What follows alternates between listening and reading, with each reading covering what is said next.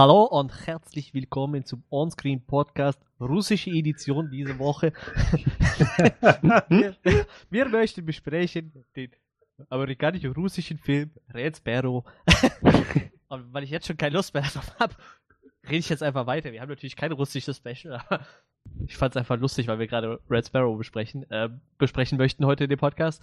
Äh, natürlich bin ich nicht alleine. Ich habe äh, meine stolzen Genossen dabei. Äh, Genosse Johannes. Strasbourg. und, Genosse Talking Head und Walking Dead, Frederik. Auch von mir ein herzliches Willkommen. ja, äh, heute äh, natürlich äh, unsere große Review zum Thema äh, Red Sparrow, aber das ist natürlich nicht alles, worüber wir reden wollen. Wir haben uns heute äh, gedacht, die News-Sektion, die beschränken wir heute mal komplett auf so ein kleines Ereignis, was die Filmwelt doch jedes Jahr wieder aufs Neue begeistert. Die Oscars sind am Sonntag verliehen worden, so in der Nacht von Sonntag auf Montag bei uns. Äh, ist es eigentlich in Amerika Sonntag? Oder ist es ja, bei ja. denen auch nachts? Ne, bei denen Sonntag, ist dann Sonntag, ne? Sonntagabend ist es Ja. bei denen. Und äh, ja, wir sind doch der Meinung, da müssen wir, da könnte ein bisschen mehr Zeit drauf gehen. Deshalb werden wir gleich mit äh, den Oscars, den Oscars 2018 starten. Und ähm, wer da natürlich keine Lust drauf hat, sich das anzuhören, wie wir uns äh, über die Oscars aufregen, ne, weiß ich nicht, ob wir so aufregen, äh, der kann natürlich direkt zu unserer Review von Red Sparrow springen und die startet bei einer Stunde, 30 Minuten und 20 Sekunden. So, damit haben wir den Timecode durchgegeben für diese Woche. Ist nur einer diese Woche, reicht auch. da würde ich sagen, starten wir direkt mit den Oscars. Ja, äh, wie gerade eingangs schon erwähnt, in der Nacht von Sonntag auf Montag sind in, oh, ich habe schon wieder, wie heißt das, ein Dolby Theater in Los Angeles wieder die Oscars verliehen worden. War das nicht mal in einem anderen Theater? Das ist auch egal. Äh, ja, äh, ich glaube, der große Favorit war wahrscheinlich Shape of Water, der mit 13 Nominierungen ins Rennen gegangen ist. Äh, dicht gefolgt von, ne, dicht gefolgt kann man nicht mal sagen, aber danach halt gefolgt von äh, Dunkirk mit 8 und Three Billboards Outside Ebbing, Missouri mit 7. Danach kommen noch ein paar dunkelste Stunde 6, äh, der Seidene Faden 6, was ist der Seidene Faden, das kenne ich überhaupt nicht. Äh, Blade Runner mit 5, Lady Bird 5, Get Out 4, Call Me By Your Name 4, ich, ich zähle die jetzt nicht alle auf. Ähm, ich dachte, Aitonne hätte mehr gehabt. Ist auch egal. ja, auf jeden Fall ähm, haben wir uns gedacht, wir schwätzen da mal kurz drüber. Ich denke mal, äh, große Überraschung gab es so keine. Wir waren, wir waren uns im Vorfeld schon nicht einig, wer wo gewinnen könnte, weil halt viele gute Filme dabei waren. Ich habe leider nicht so viel davon gesehen. Aber ähm, wir wollen auf jeden Fall die wichtigsten Sachen mal anschneiden. Ich denke mal, wir sollten vielleicht wahrscheinlich direkt mit dem besten Film starten. Ne? Äh, ja, be besten Film hat halt äh, unter wie viel nominiert waren es? 1, 2, 3, 4, 5, 6, Neun. 7, 8, 9. Ja, unter neun Nominierten hat es dann äh, Shape of Water zum besten Film geschafft. Der neue Film von Guillermo del Toro. Den haben wir besprochen vor drei Wochen? Zwei Wochen? Nee, gar nicht wahr. Letzte Woche. Letzte Woche. Letzte Woche besprochen. Äh, stimmt, das war, das war gar nicht so lange her. Äh, der hat auch insgesamt von seinen 13 Nominierungen vier mit nach Hause genommen. Das ist war bester Film, beste Regie. Äh, Jetzt muss ich suchen, weil ich es nicht auf dem Zettel habe. Das andere waren zwei kleinere, ne? Hier haben wir noch was. Beste Mhm. Filmmusik hat er noch bekommen. Okay, das ist ja eigentlich nicht so klein, ne? Klein für Leute, die sich nicht für Musik interessieren Bestes vielleicht. Production Design. Oh, bestes Noch. Production Design. Oh, okay, das noch. Äh, ja, wie gesagt, da waren halt noch äh, so Hochgeräte wie Dunkirk, Get Out, äh, Three Billboards nominiert. Äh, die Verlegerin habe ich noch nie gehört, kenne ich gar nicht. Lady Bird habe ich auch nicht gesehen. Die dunkelste Stunde mit war auch noch äh, mit dem Rennen. Ja, äh, was sagt ihr dazu? War, war das überraschend? Also ich fand es jetzt nicht sonderlich überraschend so, aber wie gesagt, ich habe halt auch viele von den anderen Filmen nicht gesehen. Aber wie gesagt, da waren ja noch ein paar andere Hochkaräte dabei. Dunkirk zum Beispiel hätte ich mir auch noch relativ weit oben vorstellen können. Was sagt ihr dazu? Of Water? Taugt das was? Als äh, bester Film? Äh, kann man sich ansehen. Äh, ich meine, äh, wem es gefällt, nein, das ist schon, schon sehr gut nachvollziehbar. Also, ich meine, ich, ich, ich weiß nicht, ich habe ich hab's jetzt nicht live verfolgt. Hat einer von euch das tatsächlich dann mitgeguckt, in dem Moment, wo das verliehen wurde? Nee, nee, nee. ich musste am nächsten Tag früh raus und ich, ich hätte es mir gerne angeguckt, aber ich konnte, konnte leider nicht. Letztes Jahr habe ich es gemacht. aber Ja, ich Dieses Jahr auch habe ich dann einfach bis es, morgen. Man müsste es sich eigentlich mal angucken, aber ich, ich habe es dann auch morgens gelesen, so, weil ich muss halt auch meistens morgens früh arbeiten, dann passt es eh nicht. Es, also ich, ich habe es halt letztes Jahr gemacht und es ist schon irgendwie ganz, ganz interessant und also Ja. für mich so als, als Fan von diesen Sachen und auch gerade als jemand, der dann gerne mal so auf die kleineren Sachen irgendwie guckt oder so, sehr spannend so. Also ich weiß, letztes Jahr hatte ich mir auch eine Liste fertig gemacht, so ein kleines so eine kleine Prognose, wer gewinnen könnte und wer nicht so ein Oscar-Bingo. Und das ist schon recht spannend. Wenn Ja, das, das dann hatten wir mal äh, zu Zeiten von, oh, ich glaube, Herr der Ringe 2 und 3 damals, wie die, wie die so in den Oscars waren. Wenn man das so 2002 An, eins ja, Anfang 2000. Ha- ha- hatten wir auch so kleine Listen, wo wir so äh, mit einem Fünfer Einsatz gewettet haben, so, da haben wir dann einfach die. Kategorien alle durchgenommen und wer halt nachher die meisten richtig hatte, Ja. der hatte dann halt äh, gewonnen, so, das, wie gesagt, also derzeit habe ich das auch richtig hart verfolgt, aber ich war halt auch ein riesen Herr der Ringe-Fan, so, ne? Gut, war ja dann bei der Oscar-Verleihung, wo der dritte Film dann dabei Ja. war, ich, war es ja dann relativ langweilig so. Ja. Ja, aber also ich kann nach Hause genommen, ich weiß der es hat gar alles, wofür er nominiert war, hat er gewonnen. Ja. Ja. Alle elf Oscars, glaube ich, nominiert und elf gewonnen gehabt. ähm, also ich kann sagen, ich habe jetzt nicht auf alles gewettet. Ich hatte halt nur so mir die sechs großen rausgesucht gehabt. Ähm. Mhm. Actor, Actress, Supporting Actor, Supporting Actress, Director und Best Picture. Und äh, ich habe sechs von sechs gehabt tatsächlich. Ich äh, war ein bisschen stolz, aber generell finde ich, es war, also für mich zum Entscheiden war es ziemlich schwer. Ich fand es war ein sehr enges, also dieses letztes Jahr war, fand ich deutlicher. Also da hatte ich, da war La La Land so einer der großen Favoriten, der dann ähm, nicht alles gewonnen hat, aber doch recht viel gewonnen hat und Mhm. äh, so dass Moonlight dann gewonnen hatte als, als Best Picture war dann doch irgendwie so ein bisschen der Außenseitergewinner oder sowas.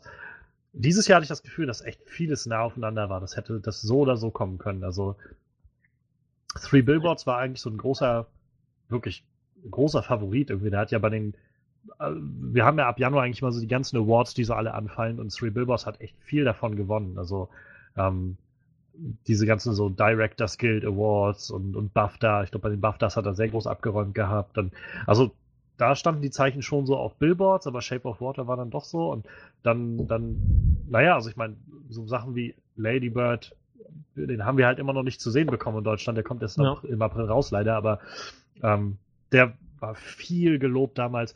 Get Out muss man, also finde ich, immer wieder hervorheben. Das ist ein Film, der letztes Jahr im äh, Februar kam und es geschafft hat, das ganze Jahr über immer noch bei den Leuten präsent im Kopf zu bleiben, bei der, bei der äh, Academy das, und letztendlich nominiert zu werden. Call Me By Your Name war so ein Film, der auch ganz, ganz viel ähm, hervorgehoben wurde als so ein wirklich intimes äh, Drama irgendwie und ähm, Dunkirk natürlich irgendwie Christopher Nolan. Also es, ich genau, ich fand es war dieses Jahr wirklich ein sehr enges Rennen so insgesamt bei fast allem, was was anlag. Gab Ja, nur ganz wenige sagen- Kategorien, wo ich das Gefühl hatte, da war von Anfang an klar, wer es wird. Ich habe ja nur drei von den Filmen gesehen, die da nominiert waren als bester Film. So. Und ich muss halt sagen, also mir persönlich hat jetzt äh, Dunkirk noch einen Ticken besser gefallen wie Shape of Water, aber ich hätte den aber trotzdem nicht als besten Film gesehen. Also da hätte ich dann Shape of Water trotzdem drüber gesetzt. So. Das ist ja, das ist ja nur persönlicher Geschmack so, aber wenn man die so gegeneinander stellt, dann war Shape of Water aber schon eher so, so Oscar-würdig, denke ich. So. Wie gesagt, Dunkirk war es halt eher so mein Film. Get Out habe ich da eigentlich nicht so gesehen. So. Also ich mochte den Film zwar auch ganz gerne, aber das war jetzt nicht so. Also für mich war es jetzt nicht besser Film, muss ich sagen. Also so gut fand ich ihn dann nicht. Also ich hätte ihn jetzt auch nicht als besten Film, also es wäre nicht meine Wahl. Ich glaube, nach allem, was ich so gesehen habe, von den Filmen, die nominiert waren, ich habe gesehen Darkest Hour, Dunkirk, Get Out, Phantom Thread, Shape of Water und Three Billboards, also sechs von neun. Und äh, für mich kam es raus auf entweder wird's Shape of, also für mich, wenn ich wenn ich äh, entscheiden müsste, würde ich mich, hätte ich mich entscheiden müssen zwischen Shape of Water und Three Billboards. Und äh, ich äh, letztendlich kam es dann so ein bisschen da, darauf hinaus, dass ich mir, dass für mich so diese diese kreative Idee, die irgendwie noch hinter Shape of Water stand und so diese diese gewisse Liebe oder sowas, so das äh, hat für mich dann so ganz klein, aber so wirklich so ein Hauch den Vorteil über Three Billboards gemacht. So. Und äh, ich habe hab ja mein Bingo jetzt damit richtig gelegen, aber wie gesagt, ich hätte auch überhaupt nicht äh, widersprochen, wenn Three Billboards gewonnen hätte. In keinster Weise. Den könnte ich jetzt tatsächlich mittlerweile gucken, weil mittlerweile läuft er bei uns. Tust dir an. Hat ja nur drei oder vier Wochen gedauert, bis er dann kam. ja, äh, Freddy, wie sieht's bei dir aus? Wie ist dein Stand von den neuen Filmen? Was hast du gesehen? Und war das, bist du damit einverstanden mit Shape of Water? Muss auch zu meiner Schande gestehen, ich habe davon nicht, nicht viel gesehen. Ja, aber wie gesagt, einiges kam ja auch noch gar nicht bei uns raus. Einiges ist so klein, dass es dann irgendwie auch nur auch schwer zu fassen ist. Also ich habe Phantom Thread, ich habe einen glücklichen Tag erwischt, wo ich den wirklich gucken konnte. Ansonsten ist halt schwer, wenn du dann irgendwie nicht den Tag Zeit hast. Im kleinen Kino, bei Marvel wird er gar nicht gelaufen sein, sondern Also, ich finde mal, es ist halt schwierig, auch, also gerade für uns in Deutschland, die irgendwie einige Filme so spät bekommen, Mhm. Dann alles sehen zu können, was ich echt schade finde. Ich hätte gerne alles davon gesehen, bevor ich ins, äh, bevor die Oscars waren, aber tja. Leider nicht drinne. Tja, also ich bin völlig einverstanden mit Shape of Water als bester Film. Ich kann mir vorstellen, dass das, ähm, dass das schon eine begründete, richtige Entscheidung gewesen ist. Ich wüsste aber schon gern, wie knapp diese Entscheidung gewesen ist, ja, ne? verglichen mit anderen Filmen. Ich wüsste auch gerne mal, wie so die, die Wahl aussieht, weil letztendlich kann das ja auch, also der Film, der jetzt gewonnen hat, muss ja irgendwie die Mehrheit sozusagen der Stimmen von den, ich glaube, 6000, bisschen paar mehr oder so sind es ja Leute, Mitgliedern der Academy gehabt haben. Aber das kann ja halt auch heißen, dass der Film vielleicht, weiß ich, 1600 Stimmen hatte und sich dann halt zwischen, äh, weiß ich, Three Billboards und, und Dunkirk oder sowas die anderen 1500 aufgeteilt haben und sozusagen negiert haben oder sowas. Und also es ist halt echt, es ist halt echt spannend. Also ich wüsste halt auch wirklich gerne, wie so die Zahlen sind. Aber ich meine, das macht es dann vielleicht auch aus, dass man es eben nicht weiß. Ja. Könnte auch super knapp gewesen sein, ne? Ich würde es aber Ja, auch ja. gerne wissen, so tatsächlich. Aber seien wir erstmal froh, es wurde der richtige Film bekannt gegeben dieses Jahr. Also Ja, immerhin. es war halt Immerhin. nicht so eine Aktion wie letztes Jahr. Also, Es war halt, ähm, ich weiß nicht, ob ihr euch ein paar von den Reden angeguckt habt oder von den von Speeches und so. Und ähm, sie haben dann, oder Jimmy Kimmel, der ja wieder jetzt äh, die Moderation gemacht hat dieses Jahr, hat für den Best Picture, so wie letztes Jahr schon, wieder ähm, Warren Beatty und äh, Faye Dunaway, die halt von Bonnie und Clyde die Schauspieler waren, die ja letztes Jahr quasi auch für Best Picture rauskamen, weil 50 Jahre Bonnie und Clyde Jubiläum war. Und dann halt äh, gab es ja den Fauxpas mit dem falschen, also das erst La La Land als Sieger ernannt wurde und dann war es aber Moonlight so. Und äh, ja, Jimmy Kimmel hat jetzt quasi dann die beiden wieder eingeladen, so zum, ja, ich glaube, er hat so schon angekündigt, irgendwie dieses Jahr zum äh, legendären 51. Äh, Jahrestag von Bonnie und Clyde. Und die beiden haben dann halt angesagt und, äh, und äh, Shape of Water bekannt gegeben und dann kam halt, kamen halt alle hoch. Guillermo del Toro hat irgendwie Warren Beatty die Hand geschüttelt, hat äh, den Umschlag in die Hand gekriegt und dann gibt's halt das richtig schönes Gift raus geworden, wie er halt mit diesem Umschlag da vorne steht, den rausholt, nochmal nachguckt und dann nochmal so äh, runter zu den Leuten lächelt, so, okay, es stimmt, Leute, es stimmt. das war sehr schön. Aber ja, also es ist, ähm, ich finde halt Shape of Water hat es definitiv verdient. Der Film ist halt, je mehr ich drüber nachdenke, umso mehr mag ich den Film nochmal. Es ist so, da, da stimmt halt so viel. Also es ist so durch die Bank weg irgendwie top besetzt vom Cast.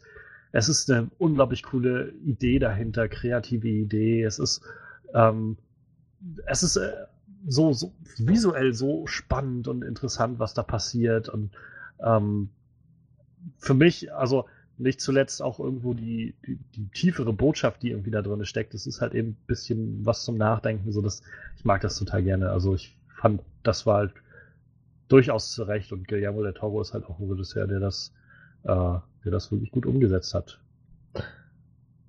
So, jetzt schwenken wir nochmal zu Freddy. Ja, doch, also kann ich, da- dagegen habe ich nichts einzuwenden. Ich denke, das ist äh, doch nochmal das Best Picture hat er gewonnen, Best Soundtrack, Best Production Design war das Und und Regie halt, ne? Beste Regie, genau. und Regie. Also ich, ich wüsste nicht, warum ich da an irgendeiner dieser Sachen widersprechen sollte. So, sicherlich war es nicht der einzige Film, der das letztes Jahr gut, oder letztes Schrägstrich dieses Jahr gut hingekriegt hat. Aber ich denke schon, dass es dass der ganz weit oben ist von der Qualität und daher kann ich das auch ganz gut nachvollziehen, wenn der da so ein Drittel seiner Nominierung abräumt. Ich muss sagen, was, was ich halt echt schwer fand, also vielleicht gerne mal wissen, wie ihr da so drüber denkt, aber als ich so versucht habe, für mich das festzunageln, so was, welchen Film ich wohl so sehen oder wählen würde, ich fand das so schwer. Also es gibt so Filme, wo ich sage, die sind halt tendenziell besser oder schlechter. Bei dem fand ich jetzt zum Beispiel so für Shape of Water und Three Billboards war das halt für mich, ich finde beide Filme so gut, aber auch so grundverschieden, dass es mir echt super schwer fiel, das überhaupt miteinander zu vergleichen und irgendwie zu sagen, der ist jetzt eigentlich besser als der andere. Der ist, weil Shape of Water ist jetzt was so vom Ton und von der Inszenierung und von allem irgendwie so grundverschieden von dem, was Three Billboards macht. Und äh, das war, wo ich gedacht habe, ich, ich will echt nicht in der Haut der Academy stecken, die irgendwie sowas entscheidet. Das, das muss echt also muss echt hammerschwer sein. Ich stelle stell es mir echt so vor. Ja, ich, ich- hoffe, die nehmen es Ich ernst. kann es halt jetzt bei äh, Three Billboards kann ich halt nicht sagen, weil ich den nicht gesehen habe, aber ich Ja. finde halt, wie gesagt, also bei der persönlichen Intention, ich finde halt Dunkirk zum Beispiel deutlich Ja, besser so, aber da ist es halt genauso so, wenn ich so, aber dann so drüber nachdenke, also dann denke ich mir so, ich glaube bei Shape of Water, das ist halt, das ist halt wirklich eher so ein, so ein Film, wo du den siehst und denkst so, der könnte den Oscar für den besten Film kriegen, so. Auch wenn ich, wie gesagt, persönlich Dunkirk lieber mag, aber wenn ich jetzt meine persönliche Meinung rausnehme, dann sehe ich da halt auch Shape of Water drüber, so. Aber wie gesagt, das ist halt echt schwierig so, weil ich halt Dunkirk als privaten äh, lieber mag, so. Ja. Aber äh, wie gesagt, Three Billboards kann ich nicht sagen, den habe ich leider nicht, noch nicht gesehen. Nur den ist- Trailer jetzt, der kommt nämlich jetzt auch bei uns im Kino, weil jetzt kommt der Film ja, da kann man ja auch Trailer raushauen dafür. ich fand, das waren halt alles wirklich großartige Filme. Ich muss sagen, mir persönlich gefiel auch Three Billboards besser als die anderen beiden. Wie gesagt, ganz kleine, feine Unterschiede. Aber du hast ja gerade schon gesagt, so, das, ist, das sind irgendwie ähm, so persönliche Präferenzen und Ja. einige Sachen liegen im Auge des Betrachters. Ich kann das also dementsprechend habe ich absolut keine Einwände gegen Shape of Water als besten Film. Wie hättest du da Get Out gesehen? Wäre der für dich in Frage gekommen? In Frage gekommen wäre er schon, aber ich, ich hatte nicht den Eindruck, also von vornherein nicht den Eindruck, dass Get Out tatsächlich ähm, so eine Chance hätte auf den besten Film, weil da, dazu war es irgendwie doch, ah, wie soll ich das sagen? Dazu war es zu sehr Horror-Blockbuster, als dass da irgendwie was Nee, der ist doch Comedy. Du, das ist, das ist, Horror-Blockbuster-Comedy, als, als, dass die, als dass da irgendwas akademisch Wertvolles tatsächlich dran gefunden werden könnte, das halt in Three Billboards oder ähm, äh, Dunkirk und dergleichen nicht zu sehen war. das ist echt interessant, dass du das so äh, sagst, weil das ist so äh, tatsächlich die Argumentation gewesen von einigen Mitgliedern wohl der Academy, die halt gesagt haben, ähm, ich werde nicht für Get Out stimmen, das ist kein Oscar-Film. So. Das ist halt, also auch Leute, gerade der, der ältere Bestandteil der Academy, also es gibt, die Academy besteht ja seit vielen, vielen Jahren vor allem aus älteren weißen Menschen. ähm, und erst in den letzten Jahren wird das so ein bisschen diverser gestaltet. Ähm, aber gerade viele dieser, dieser älteren Leute, die halt auch nicht mehr so oft ins Kino gehen und einfach diese Screener immer geschickt bekommen, also die, die Filme sozusagen geschickt bekommen zum Schauen, ähm, ist es jedenfalls so im Munde, dass halt einige von denen gesagt haben, Get Out ist kein Oscar-Film und deshalb gucke ich mir den nicht an und werde den auch nicht weiter in Betracht ziehen oder sowas. Ähm, Das finde ich halt- wiederum schade. Ja, mein, definitiv. Also, Da, also das, das, das war auch, ich meine, sicherlich wolltest du das nicht implizieren, aber nein, nein, das war auch nicht mein Punkt.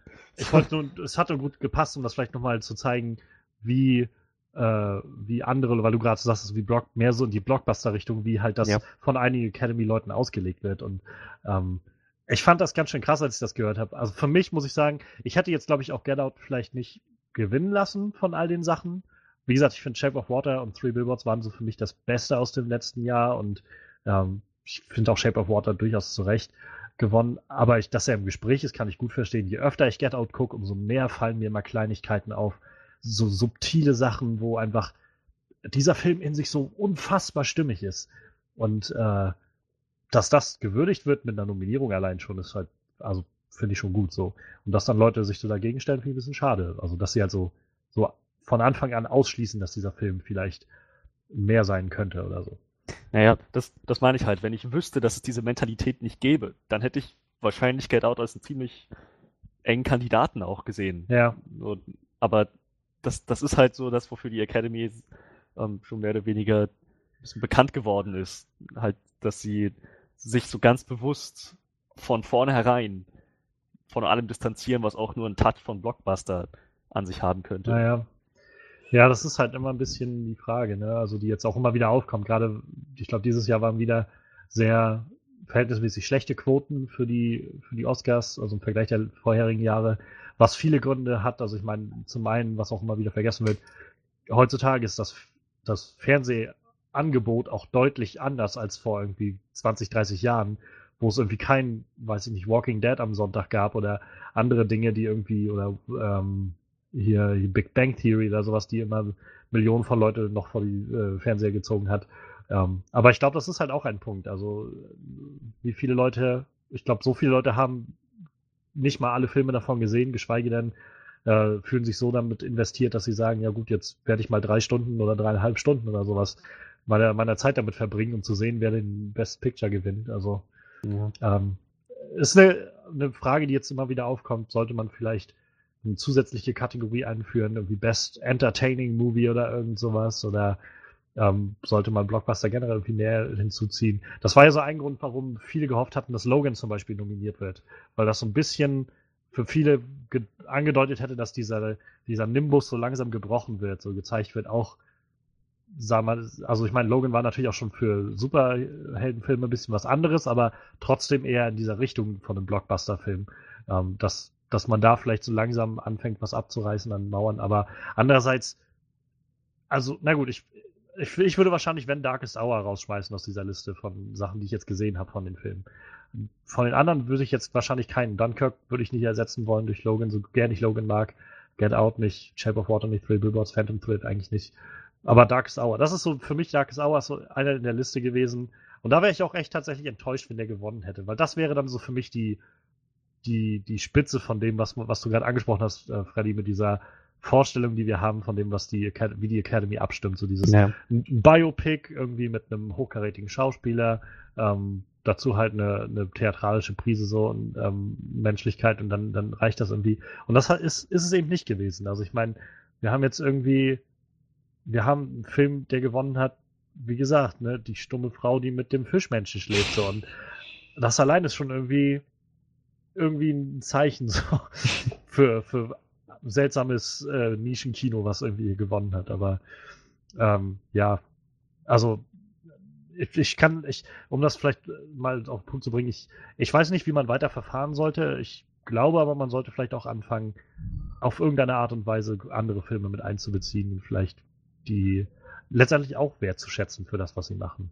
Ich bin halt auch mal gespannt, wann irgendwann mal wirklich so Streaming-Filme da wirklich mit reinspielen halt. Ne? Ich meine, meiner Meinung nach müssen die auch noch ein bisschen an Qualität äh, Ja. hochwachsen, aber äh, wie gesagt, irgendwann kannst du die halt auch nicht mehr so einfach wegsehen irgendwie, ne? Und Ist der halt Gewinner des Best Picture ist Netflix's Bride. Ja, Herzlichen zum Glückwunsch. Ja, aber wie gesagt, irgendwann denke ich mir, kannst du so Filme halt auch nicht mehr wegsehen. So, ne? Wie gesagt, wenn jetzt Ja, so. Leute wie Martin Scorsese irgendwann anfangen, ihr Film auf Netflix rauszuhauen, kannst du die ja nicht einfach irgendwann komplett ignorieren. So, Das klar, wird, glaube ich, du echt sagen, spannend, Ja. wenn, wenn The Irishman erstmal rauskommt. Der ist halt wohl gerade auch abgedreht worden. Also ich schätze mal, der wird jetzt äh, entweder dieses Jahr oder dann spätestens nächstes Jahr rauskommen. Und Ja. das ist, also ich meine, es ist halt schwer, das zu sagen, wenn man es noch nicht gesehen hat, aber ich meine, Scorsese ist eigentlich immer irgendwie so eine Garantie für nominiert wenigstens für irgendwas. Und dann Ja, halt deshalb. Pacino und De Niro und Pesci dazu und das wird alles sehr, sehr faszinierend, glaube ich, in den nächsten Jahren. Ja, da müssen wir mal gucken, wie sich das entwickelt. Wie gesagt, das sind. Das ist ja noch ein bisschen Zukunftsmusik, aber das wird halt, irgendwann kannst du das halt nicht mehr wegdenken. Du kannst Ja. halt irgendwann nicht mehr sagen, ja, der Film muss aber in so, so viel Kinos gelaufen sein, weil irgendwann werden halt auch die Leute so sagen, ja, wenn jetzt der Großteil oder einige echt hochwertige Filme sich nicht mehr im Kino abspielen, so die das kannst du ja nicht totschweigen, so irgendwie. Naja, naja. Ja, halt- ich würde halt sagen, krass. wir sollten langsam mal äh, weiterspringen. Ähm, ja, wir hatten es schon angeschnitten, also beste Regie war natürlich äh, Guillermo del Toro, auch äh, Shape of Water. Ähm, ich muss sagen, la langsam würde ich tatsächlich auch Christopher Nolan mal gönnen, dass er mal eine Ja, Regie-Ausgabe ja. bekommt, so. Weil der ist halt immer, ich finde, der hält halt echt auch immer so ein ziemlich gutes Level. So, Guillermo del Toro natürlich auch so. Und ich glaube, der ist auch noch einen Ticken länger dabei, aber also langsam bin ich der Meinung, auch Christopher Nolan sollte seinen Oscar mal kriegen für, für beste Regie. Irgendwann schafft er das auch noch. Aber wie gesagt, äh, ja, Guillermo del Toro hat es auch mehr als verdient, glaube ich. Wie gesagt, nicht nur für Shape of Water, ich glaube auch langsam so für, Pacific Rim. äh, genau, ne, für, für sein bis- bisheriges Lebenswerk irgendwie so. Da sind halt viele Filme dabei, die ich gesehen habe, wo ich denke, so, die, da hat er echt eine super Regiearbeit äh, abgeliefert. Und vor allem auch äh, The Devil's Backbone, den halt äh, auch kaum ein Schwein kennt. Aber ich fand den Film halt großartig und das war einer seiner ersten großen Filme so. Deshalb, äh, ich denke mal mehr als verdient so, ne? Man Ja, hat ja nur einiges also- auf die Beine gestellt. Ich glaube, das ist, wo ich dir, wo ich dir tendenziell zustimme. So, ich glaube, Christopher Nolan ist so ein, so ein Kandidat, der einfach irgendwie das mal verdient, irgendwie einen Oscar zu, zu kriegen. Aber ich glaube, er hat so ein bisschen das Problem, was einfach ähm, DiCaprio hatte in den vielen Jahren, wo er nominiert war und nicht gewonnen hat, dass halt immer jemand da war, der in diesem Jahr gerade besser war. ja, Und- halt, Ähm, so gern ich halt Dunkirk mag, also es ist halt wirklich einer der, der besten Filme letztes Jahr gewesen für mich. Ähm, ich insgesamt finde ich dann doch, was, was äh, Guillermo del Toro da gemacht hat, einen Ticken besser. Ja, Aber ich muss, und ich bin zufrieden mit Guillermo del Toro. Ich muss sagen, für mich tatsächlich wäre Jordan Peele noch, noch die, mein wirklicher Favorit gewesen. Also je öfter ich, wie gesagt, Get Out mir angucke, umso mehr wird mir bewusst, was das für, ein, für, ein, für eine krasse Arbeit ist, für ein krasser Akt ist, das irgendwie alles so zu orchestrieren, was da passiert, diese Twists so aufzubauen, wie sie da passieren, die Charaktere so aufzubauen, wie, wie das alles da läuft, das halt mit diesem Ton zu verbinden und so zu balancieren. Also ähm, ich, ich habe da echt enormen Respekt vor und ähm, Ja, aber da, Ich- wo, wo du das gerade gesagt hast, wir könnten es ja schon mal wegnehmen, aber immerhin hat er ja das beste Original Ja. bekommen, ne? Was ja dann durchaus Sinn Auch. macht in dem, was du gerade genannt hast, weil ich wollte es gerade erwähnen, weil es halt so gut reinpasste, ne? Also, äh, es ist halt auch es zu, zu Recht irgendwie, ich meine, ich hätte auch bei, bei Drehbuch gerne gesehen, äh, dass, ähm, dass Emily V. Gordon Kumail Nanjiani für The Big Sick gewinnen, weil der war auch schön, der Film, hatte ein tolles Drehbuch. Aber ich, Jordan Peele war, finde ich, schon irgendwie der, der Favorit aus der Gruppe, oder für mich jedenfalls, und hat er dann auch gewonnen. Und seine Rede war auch wirklich sehr schön. Also er hat davon gesprochen, halt, wie, ähm, wie es halt ist, irgendwie ähm, als, naja, als Nicht-Weißer irgendwie da zu arbeiten oder das sich da zu verwirklichen und dass er sich freut, dass irgendwie er jetzt vielleicht auch so ein bisschen ein Beispiel sein kann. Und er hat halt so einen schönen Satz gebracht, wo er sowas meinte wie, ähm, er hat irgendwie 20 Mal aufgehört, diesen Film zu schreiben und aufgegeben, aber dann irgendwie immer wieder angefangen und letztendlich hat er jetzt einen Oscar dafür gewonnen. So, das ist, ähm, und das muss ich sagen, also für, für mich, der irgendwie selbst versucht, irgendwie immer mal ab und an ein bisschen was Kreatives zu tun und vielleicht auch so irgendwie gerne mal irgendwann einen Film machen möchte oder sowas, ähm, ist das irgendwie eine echt schöne, schöne Sache, irgendwie zu hören, dass auch so jemand immer wieder an die Grenze stößt und irgendwie zigmal gesagt hat, aufhören und naja, man muss auch einfach, vielleicht einfach es durchziehen und auf Ja. sich vertrauen. So. Wie gesagt, ich freue mich, ich freue mich und ich glaube, der hat sich auch zu Genüge gefreut, dass er einfach nominiert war mit den anderen. ja, wie gesagt, der Film hatte ja insgesamt vier Nominierungen, ne? Das ist ja auch echt äh, ordentlich. Und vor allem, wenn man, wie gesagt, überlegt, dass es eigentlich immer noch um einen Horrorfilm dreht und das ist ja, wie gesagt, Naja, äh, nicht so. vor allem- Vor allem, weil er jetzt ja First Time Nominee war, also Ja. gemacht und auch gleich äh, ordentlichen Abdruck hinterlassen. So, ich glaube, spätestens mit dieser Nominierung hat es halt echt viel, ähm, viel offen, so aus der in seiner Karriere, die jetzt weiterkommt. So, äh, Ja, Freddy? aber insgesamt, also ich bin trotzdem Ja, okay. mit Guillermo del Toro sehr zufrieden, auch für Regie. Ja. Genau, Freddy, was sagst du dazu? segne ich auch ab. Wie gesagt, irgendwie wieder dasselbe Ding, ähm, wie, wie wir es schon mit Three Billboards und so hatten. Wer, hat noch, wer war nochmal der Regisseur bei Three Billboards? Ähm, Äh, keine Ahnung, er war auf jeden Fall nicht nominiert. ja, finde find ich, find ich super schade. Aber ja, ich, ich finde, dass das so als, als Film hätte, hätte das funktionieren können, aber ja, meinetwegen. Guillermo del Toro, Guillermo del Toro hat schon, glaube ich, auch ziemlich starke Arbeit geleistet. Ich gehe mal auch davon aus, dass er sehr aktiv in das da alles involviert gewesen ist. So als, als Regisseur natürlich, ähm, von vornherein, aber ich kann mir vorstellen, dass das irgendwie so für ihn auch so ein Herzensprojekt gewesen ist, dass er da viel, viel Arbeit reingesteckt hat. So. Das denke ich zumindest. Zumindest möchte ich das denken. Ja, das gehe ich auch davon aus. Vor allem, wenn du dann, wie gesagt, er hat ja, glaube ich, auch das Drehbuch mitgeschrieben, ne? Also, er hat ja mit, mit, äh, ist ja da mit Vanessa Taylor zusammengeschrieben und, äh, ich glaube, da steckt dann auch noch mal ein bisschen mehr Herzblut rein, wenn du das auch wirklich noch selber geschrieben hast, so, ne? Das ist Ja. ja dann nicht nur, du bist, machst nicht nur Regie für irgendein Projekt, was du von irgendwem kriegst, so, was dir irgendwie anders geschrieben hat, sondern du schreibst es auch noch selber. channel timed out. Äh, wir überspielen das jetzt einfach und reden einfach weiter. Mhm. nee, äh, und äh, ich denke, da steckt dann noch ein bisschen mehr Herzblut drin. Ähm, wie gesagt, ich hätte tatsächlich aber sonst gerne noch Christopher Nolan gesehen. Ja, das, ich glaube, sein, sein Zeitpunkt kommt noch. So früher oder später Ja, macht er das wie DiCaprio und klaut sich seinen Weg dahin. So mit Zähnen und Krallen kämpft er sich zum Oscar. Er hat macht jetzt noch sechs Jahre Zeit, dann ist er so alt wie Guillermo del Toro. Ja, auch, ja, bis Das sind ja dahin noch drei Filme ist vielleicht. auch ein bisschen. Drei Filme kann er noch machen dann. Gut, äh, was sagst du zu Jordan Peele und äh, Get Out, dass er nominiert war? Kann ich sehr gut nachvollziehen. So, und, und wie gesagt, ich glaube, in, in einer besseren Welt, nein, also in einer, in einer etwas anderen Academy, in einem etwas anderen Academy-Umfeld hätte der wahrscheinlich auch sehr gute Chancen gehabt zu gewinnen. Ich glaube, jetzt ist der einfach vom, vom Ton her ein bisschen zu sehr untergegangen unter den anderen. Halt Shape of Water ist eben, wie wir es vorhin schon gesagt haben, genau so genau das, was irgendwie als Regiearbeit da gewertschätzt wird. Ja, Jordan Peele hat sich natürlich sehr viel Mühe gegeben und hat dieses, dieses unheimliche Konzept auf die Beine gestellt und es war sehr geschickt. Aber trotz dieser, trotz dieser kreativen Idee hat es dann letzten Endes doch nicht gereicht. Aber wie gesagt, ich kann mir vorstellen, dass der vielleicht in ferner Zukunft oder in naher Zukunft, hoffen wir es mal, tatsächlich auch eine gute Chance gehabt hätte. Vielleicht sogar der Top-Kandidat gewesen wäre für, für eine beste Regie. Ja, er ist auf jeden Fall auch noch zehn Jahre jünger wie Christopher Nolan, also hat er auch noch ein bisschen Zeit. Ja, und er hat auch noch 16 Jahre, bis er so alt ist wie Guillermo del Toro. Ja, genau. So, dann ähm, verlassen wir den Regiebereich und äh, widmen uns langsam mal den äh, Darstellern, die ja gewonnen haben. Und äh, wir haben den Film jetzt schon ein, zwei Mal erwähnt. Der war ja für alles andere nominiert, glaube ich. Ah, nee, gar nicht wahr. Äh, für besten Film nominiert. Das war äh, The Darkest Hour, die dunkelste Stunde. Gary Oldman hat den besten Hauptdarsteller gewonnen. Auch wieder so weit, wo ich denke, so, das ist auch so ein Schauspieler, der hat es eigentlich mal verdient, aber viel überraschender finde ich, Daniel Day-Lewis hat nicht gewonnen. Ja, Der gewinnt doch eigentlich immer. Denzel Washington, der gewinnt auch ziemlich oft so, der hat auch nicht gewonnen.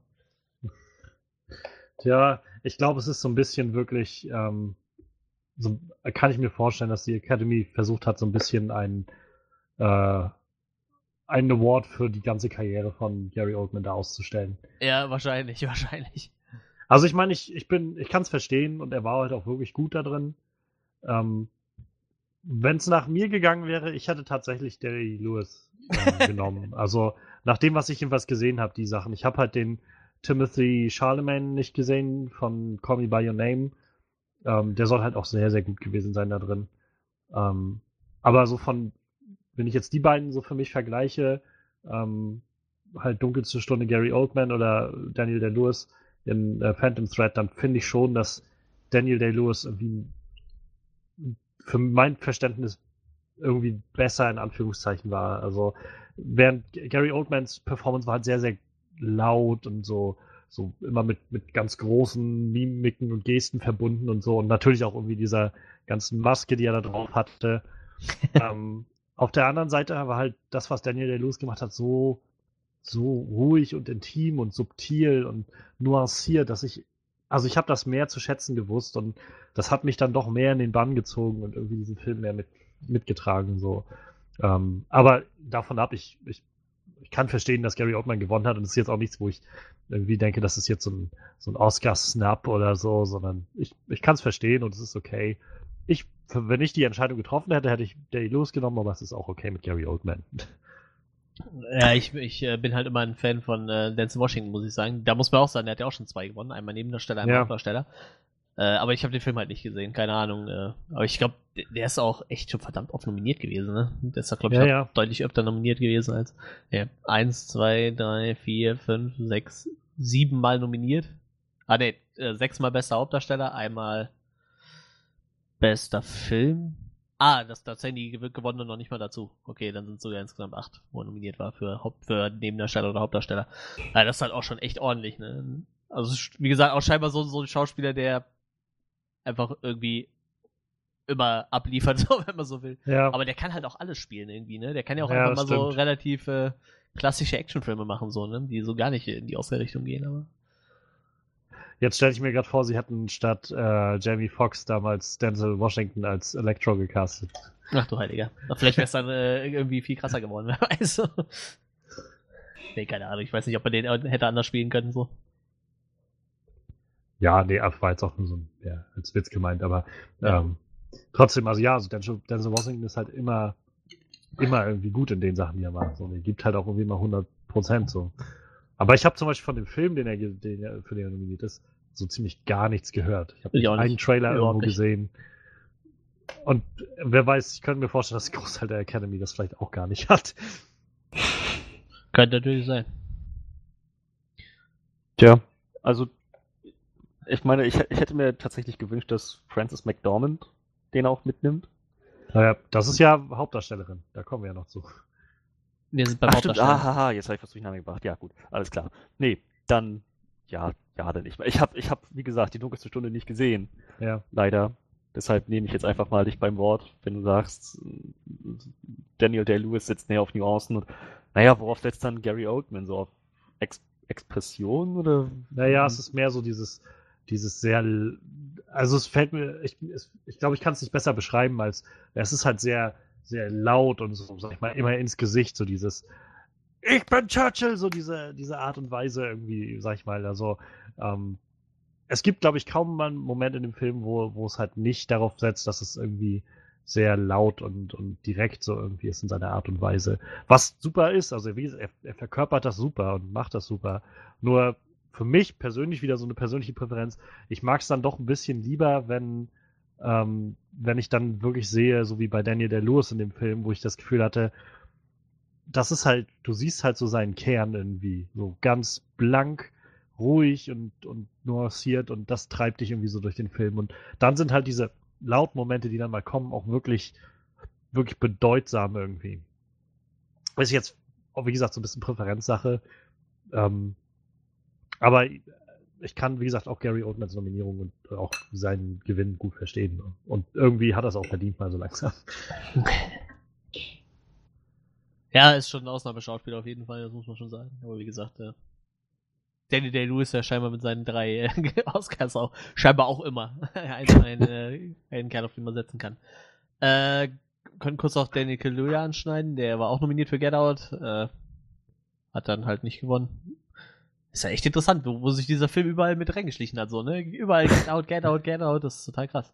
Ich meine, ich bin ja, äh, als, als Horrorfan muss man ja immer sagen, äh, liegt mir da immer was dran. Übrigens, dieses Geräusch, was ihr hört, das ist tatsächlich immer Johannes, dessen Rechner gerade abschmiert. So.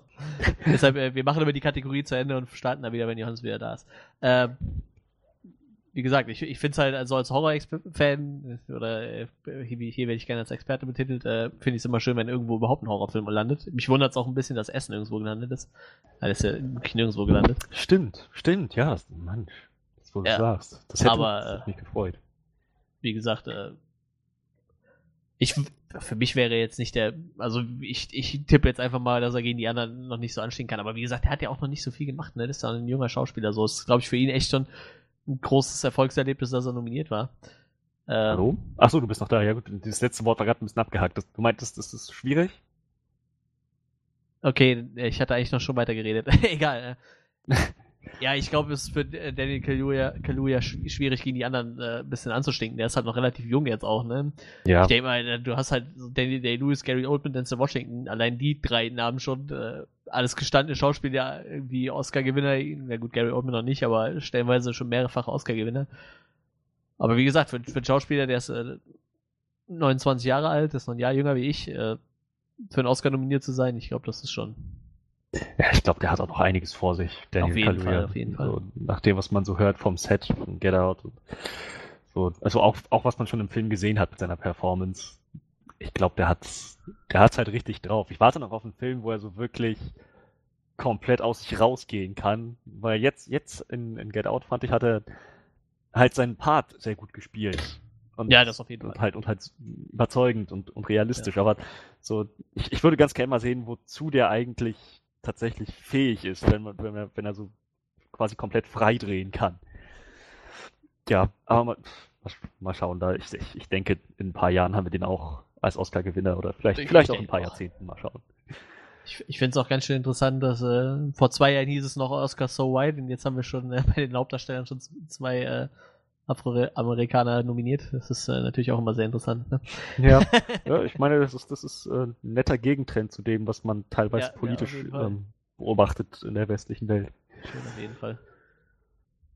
Ja, ja, Daniel Kaluuya, also ähm, ich, ich finde ihn halt sehr gut in, in Get Out und ich finde generell, er ist ein ziemlich guter Schauspieler. Ich habe letztens die Black Mirror, Folge gesehen, wo Ja, er die die Hauptrolle cool. spielt Die und die ist ja. auch ziemlich gut. Ich habe jetzt gerade die erste Staffel Black Mirror durch, auch die, die also das Staffelfinale sozusagen der ersten Staffel ist ziemlich krass gewesen, muss ich sagen. Ja. Ähm, aber das nur so nebenbei. Ja, ich, ich, ich fand ihn gut und ich finde ihn halt auch, wie gesagt, immer wieder gut, wenn ich ihn in dem Film sehe.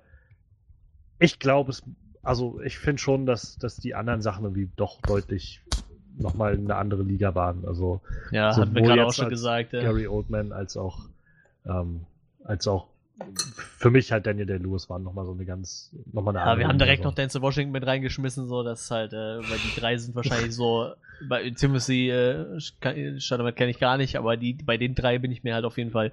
Der ist halt ich auch echt jung, Timothy Charlemagne. Also der ist also bei Call Me By Your Name, glaube ich, spielt er einen 17-Jährigen. Der ist halt 95 Anfang- geboren, ja, 23 ist ja, der. Anfang 22. 20 irgendwie so der. Ja. Wie gesagt, ich bin, den will ich mir auch unbedingt noch angucken, den Film. Ich hoffe, dass der ja bald bei uns irgendwie nochmal rauskommt. Ja, aber hatten wir bei Daniel Kaluuya halt auch gesagt, der ist halt auch noch relativ jung, ne? Und Ja. äh, Freddy meinte auch schon, warten wir mal noch ein paar Jahre ab, so, dann, dann hat er, dann ist er vielleicht ein Oscar-Gewinner, ne? Man weiß Ja. es halt nicht. Ich, ich halte es nicht für ausgeschlossen.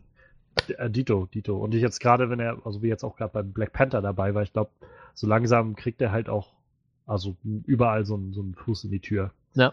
Ähm, das wird, das wird sehr spannend werden. Äh, ja. Gut, aber jetzt, äh, weil, weil Freddy hat es ja quasi eben schon vorweggenommen, so mehr oder weniger. Also Ja. beste Hauptdarstellerin ist tatsächlich äh, Frances McDormand gewonnen. Äh, für Three Billboards tatsächlich. Äh, nominiert zusammen mit äh, Margot Ruby für I, Tonya, den ich nicht gesehen habe. Äh, Sally Hawkins für Shape of Water natürlich. Meryl Streep, die Verlegerin und Oh Gott, wie spricht man den anderen Namen aus? So, Ja, ich die Dame glaube, von äh, Lady Bird. ich glaube, in, äh, wenn, wenn sie irgendwie selbst spricht, ihr Name klingt immer so ein bisschen wie äh, Cersei, irgendwie so in der Art, wenn sie den ausspricht. Aber ich will mich jetzt nicht zu weit aus dem Fenster lehnen. Ja, ist auf jeden Fall die irische Schauspielerin, wird irgendwas Gälisches sein. Keine Ahnung. Ich kann den Namen nicht auswählen. Ich will den nicht, äh, die, die, die äh, Frau äh, Ronan. Nennen wir sie Frau Ronan, äh, damit wir den Nachnamen nicht falsch aussprechen. Äh, Ja. Den, äh, für, für Lady Bird war halt nominiert. Äh, ja, und wie gesagt, Three Billboards, das ist jetzt, äh, da gebe ich ab. Ich habe den, ich habe bis auf Shape of Water halt keinen von den Filmen gesehen, deshalb, das ist eher euer Thema. Ja, ach, das, das finde ich ist absolut gerechtfertigt. So, sie hat in, sie hat so abgeliefert in Three Billboards Outside Ebbing, Missouri. So, sie- Es ist halt so ein, so, ein, so ein Beispiel dafür, wie die Schauspielerin, der, also der Actor, die Actress, dann in dem Moment tatsächlich zu dem Charakter geworden ist. Sie hat, sie hat eine sehr breite Palette an, ähm, so an, an, an Expressionen, an Ausdrücken abgedeckt. Und Das hat sie sehr gut gemacht. So, das, das, da bin ich auf jeden Fall an Bord. Findest du? Finde ich gar nicht. Nein. also, ich, ich glaube, für mich persönlich, ich glaube, ich hätte Sally Hawkins noch so den, den Hauch vorher gegeben, so Mhm. mit dem, dieser stummen Performance und allem, was da so da kam, aber trotzdem völlig zu Recht. Also, Frances McDormand war halt auch, wieder, es ist halt völlig eine andere Performance gewesen, als das, was Sally Hawkins halt gemacht hat in Shape of Water. Deshalb ist wieder so ein bisschen schwer fiel, da meine Präferenz zu finden. Ähm, und auch wenn ich für Sally Hawkins, glaube ich, eher eher noch ein kleines bisschen mehr die Daumen gedrückt hätte, war ich trotzdem fast ziemlich sicher, dass Frances McDormand es wird. Und äh, ja, also ich freue mich auch sehr für sie. Sie hat das, wie du schon sagst, das ist einfach grandios gewesen, die, die Performance, die sie hat. Ähm, ist ja ihr zweiter Oscar jetzt. Ähm, Fargo äh, hatte ich sie das erste Mal gesehen und wusste tatsächlich, bis ich dann gelesen hatte, dass sie das war in Fargo, fiel mir das auch gar nicht so auf. Ich meine, Fargo ist jetzt auch schon wieder 20 Jahre her, so dass der Film rauskam. Ähm, von den, von den Coen Brothers, wo sie die Hauptrolle spielt. Und da ist sie halt auch fast den ganzen Film, also spielt sie als so eine hochschwangere Frau mit irgendwie die ganze Zeit immer diese, diese große, fette äh, Polizistenuniform an. Also es fiel mir ein bisschen schwer, das am Anfang einzuordnen mit ihr, als ich sie dann bei Three Billboards gesehen habe. Und dann habe ich es aber irgendwann gesehen und dann fiel es mir auch wieder auf. Und ja, es ist wirklich großartig. Ähm, und ja, es ist äh, das, was sie so für diese Rolle dazugebracht hat, all diese Emotionalität und diese vielen Facetten von all dem. Ähm, das hat sie auch so ein bisschen in die, ihre Oscar, in ihre Rede mit einfließen lassen, die auch, finde find ich, die beste Rede des ganzen Abends war. Also äh, sie hat dann, ähm, sie hat, als sie dann aufgerufen wurde, oder dann es hieß Frances McDormand hat gewonnen, sie dann so sehr beschwingt aus ihrem Stuhl aufgestanden, so auf die Bühne gegangen, hat sich halt, hat dann den Oscar entgegengenommen, sich bedankt. Äh, übrigens angekündigt wurde sie von Jodie Foster und äh, Jennifer Lawrence. Üblicherweise wird äh, die wird die äh, Best Actress der Award immer angekündigt, also verliehen vom Best Actor vom Vorjahr. Aber da das letztes Jahr Casey Affleck war und der bekanntlicherweise so einige Probleme mit häuslicher Gewalt hatte, ähm, hat er selbst wohl gesagt, ich glaube, es ist nicht so gut, wenn ich da bin. So. Ach, er Vielleicht- selbst? Wow. Er hat wohl selbst erst dem Ganzen wohl ein bisschen zuvor gekommen und hat gesagt, bevor noch irgendwie was rauskam, Leute, ich glaube, ich ziehe mich da raus. So, lasst, macht mal, macht mal so. ähm, was wahrscheinlich vielleicht nicht verkehrt war. Auf jeden Fall ähm, hatten sie dann auch sehr, vielleicht schweife ich gerade ein bisschen zu sehr ab, aber da ich es glaube ich nicht gesehen habe, will ich es mal kurz erläutern. Also es war halt sehr schön, als dann Jennifer Lawrence und Jodie Foster rauskamen, ähm, halt beide zum Mikro gegangen sind. Jodie Foster hatte Krücken, die scheint irgendwas mit, mit irgendwie sich am Bein verletzt zu haben vor nicht allzu langer Zeit. Und äh, dann stand sie halt da und dann war es auch so, dass Jennifer Lawrence meinte irgendwie, was, was hast du mit deinem Bein gemacht, Jodie? Und dann meinte sie, Meryl Streep. Und dann war alle so, was? Und dann Meryl saß auch in der ersten Zeit so, oh. Und dann meinte sie, she I Tonya'd me. Weil das, war sehr schön so aufgezogen. Naja, und auf jeden Fall kam Francis McDormand dann nach vorne, stand dann halt am Mikro und hat dann, hat dann gesagt sowas wie, ähm, äh, wie hat sie es gesagt, irgendwie, I'm, I'm hyperventilating, so, äh, so, so leicht aufgeregt noch irgendwie so, Huhu, I'm, I think I'm hyperventilating, so, äh, if, if I fall over, pick me up, cause I got something to say. Und dann hat sie halt so langsam den Bogen genommen und wurde so richtig so, so einen Punkt gesetzt am Ende, cause I got something to say. Und dann hat sie halt, ähm, hat sie sich bedankt erstmal bei halt der Academy und ihren, also von ihren, ihrer Familie auch. Das war ein sehr emotionaler Moment auch noch. Sie hatte dann sich äh, an ihren Mann, ist einer der, der beiden Coen-Brüder, ähm, der äh, auch sie bei Fargo halt äh, bei ihr Regie geführt hatte. Und äh, ihrem Sohn hat sie sich bedankt gehabt. Sie hat dann sowas auch gesagt gehabt wie zu ihrem Sohn, ich weiß, dass, dass du gerade un unendlich stolz auf mich bist und das erfüllt mich mit dem, mit der größten Freude, die ich jemals irgendwie empfinden könnte oder sowas in der Art. Und dann hat sie aber zum Schluss halt nochmal gesagt, normalerweise ist es ja auch so, dass die, die Nominierten dann, oder die Gewinner dann auch immer ihren Mitnominierten irgendwie danken, also so ein bisschen der gute Ton irgendwie oder so. Aber sie hat halt gesagt, so ich möchte jetzt gerne, dass, ich würde mir wünschen, dass jetzt, äh, gerade weil der Abend ja auch fast rum ist, dass alle weiblichen Nominierten, die hier, äh, die es heute Abend gab, dass die jetzt mal aufstehen im, im Raum. Und äh, dann sind die halt alle so nach und nach aufgestanden und dann meinte sie halt so, guckt euch um, Leute.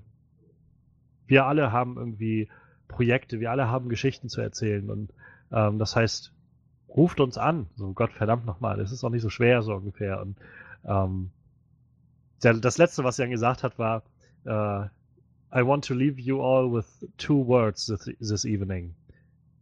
Inclusion Rider. Und das war halt auch das Letzte, was sie gesagt hat. Dann hat sie sich dann bloß nochmal verbeugt, während alle geklatscht haben. Und im Prinzip, das war dann so das, wo auf einmal niemand mehr wusste, was jetzt abgeht. Und dann irgendwie Leute gegoogelt haben, wie irre, so, weil es jetzt nichts so Bekanntes irgendwie, Inclusion Rider. Und äh, ja, der, der Gedanke dahinter ist wohl, dass man das äh, in Hollywood in, seine, in einen Vertrag mit, mit einfließen lassen kann. Dass du halt, das nennt sich dann Inclusion Rider, wenn du darauf bestehst, dass halt inklusiv gearbeitet wird am Set. Sowohl vor der Kamera als auch hinter der Kamera. Also Menschen, dass Menschen verschiedener äh, Hautfarbe oder verschiedener Ethien oder auch verschiedenen Geschlechts, verschiedenen, also auch Leute mit, mit äh, Behinderung oder sowas, dass, dass man, äh, dass man darauf Wert legt, so. Und äh, das hat sie jetzt so ein bisschen angepriesen und auch irgendwie in den, in den Raum geworfen, dass man das mal bereden sollte oder in, in den Hinterkopf behalten sollte. Und das war ein sehr, eine sehr, sehr tolle Rede, sehr, sehr emotional und sehr knackig so. Also sie hat, sie hat nochmal so bewiesen, warum sie auch irgendwie äh, durchaus verdient hat, diesen, diesen Oscar zu gewinnen. Herzerwärmend. Wenn ich das ich habe tatsächlich den äh, Trailer jetzt gesehen und fand es da schon sehr eindrucksvoll, ihre Performance. ist ja und also ich meine, wenn du die Möglichkeit hast, guckst auf Englisch.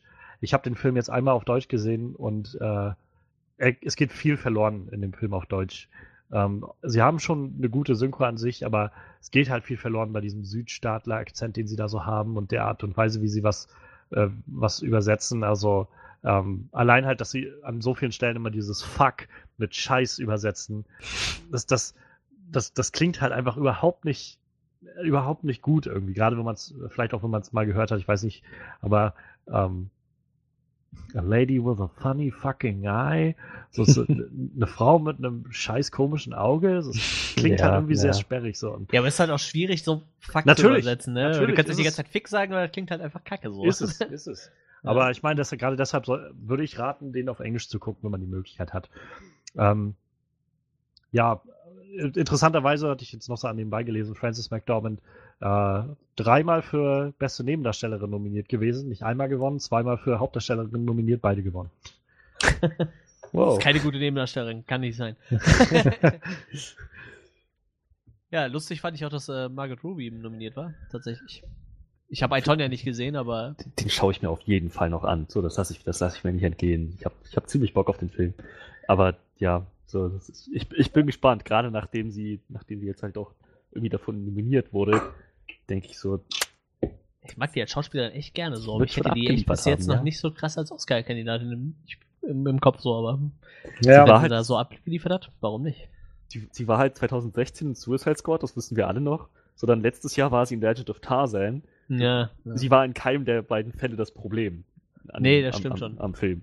So, und wie gesagt, Wall Street fand ich freue mich jetzt drauf, sie mal in einer Rolle zu sehen, wo sie auch wirklich so drin scheinen kann. Sie hat auch wirklich noch nicht so eine lange, ich sag mal, wirkliche Filmkarriere hinter sich. Ja, ja. Sie hat viel Fernsehen gemacht, und, aber viele Filme macht sie, Filme macht sie scheinbar erst so seit 2013 rum, ne? Also wirklich viele Filme. Die ist halt noch nicht so lange auf dem Markt und dafür hat die sich dann doch schon ganz schön, ja, ganz schön Fall. rausgemacht. Also kann man nicht anders sagen. Verrückt ja, die Verlegerin habe ich nicht gesehen, aber Meryl Streep ist ja nur auch eine Ausnahmeschauspielerin, da braucht man nicht äh, die ganze reden auf jeden Mit Fall. ihrer 21. Nominierung. das ist so, äh, ja. Ich habe The Post auch noch leider noch nicht gesehen. Ich glaube, er läuft jetzt halt gerade in Rostock an, wo ich momentan leider nicht bin. Ähm, man, man hört, also alles, was ich so gehört habe, ist halt, es ist ein guter ein guter Film von Steven Spielberg mit irgendwie zwei Oscar-Darstellern, also Oscar-nominierten Schauspielern drin, Tom Hanks und Meryl Streep. Schade, dass es halt nur gut ist bei dem Talent irgendwie. So wird ja. häufig gesagt. Und ich glaube, es gibt Leute, also es, ich glaube, der Film macht nicht mit allen Leuten Klick, so das ist der Punkt.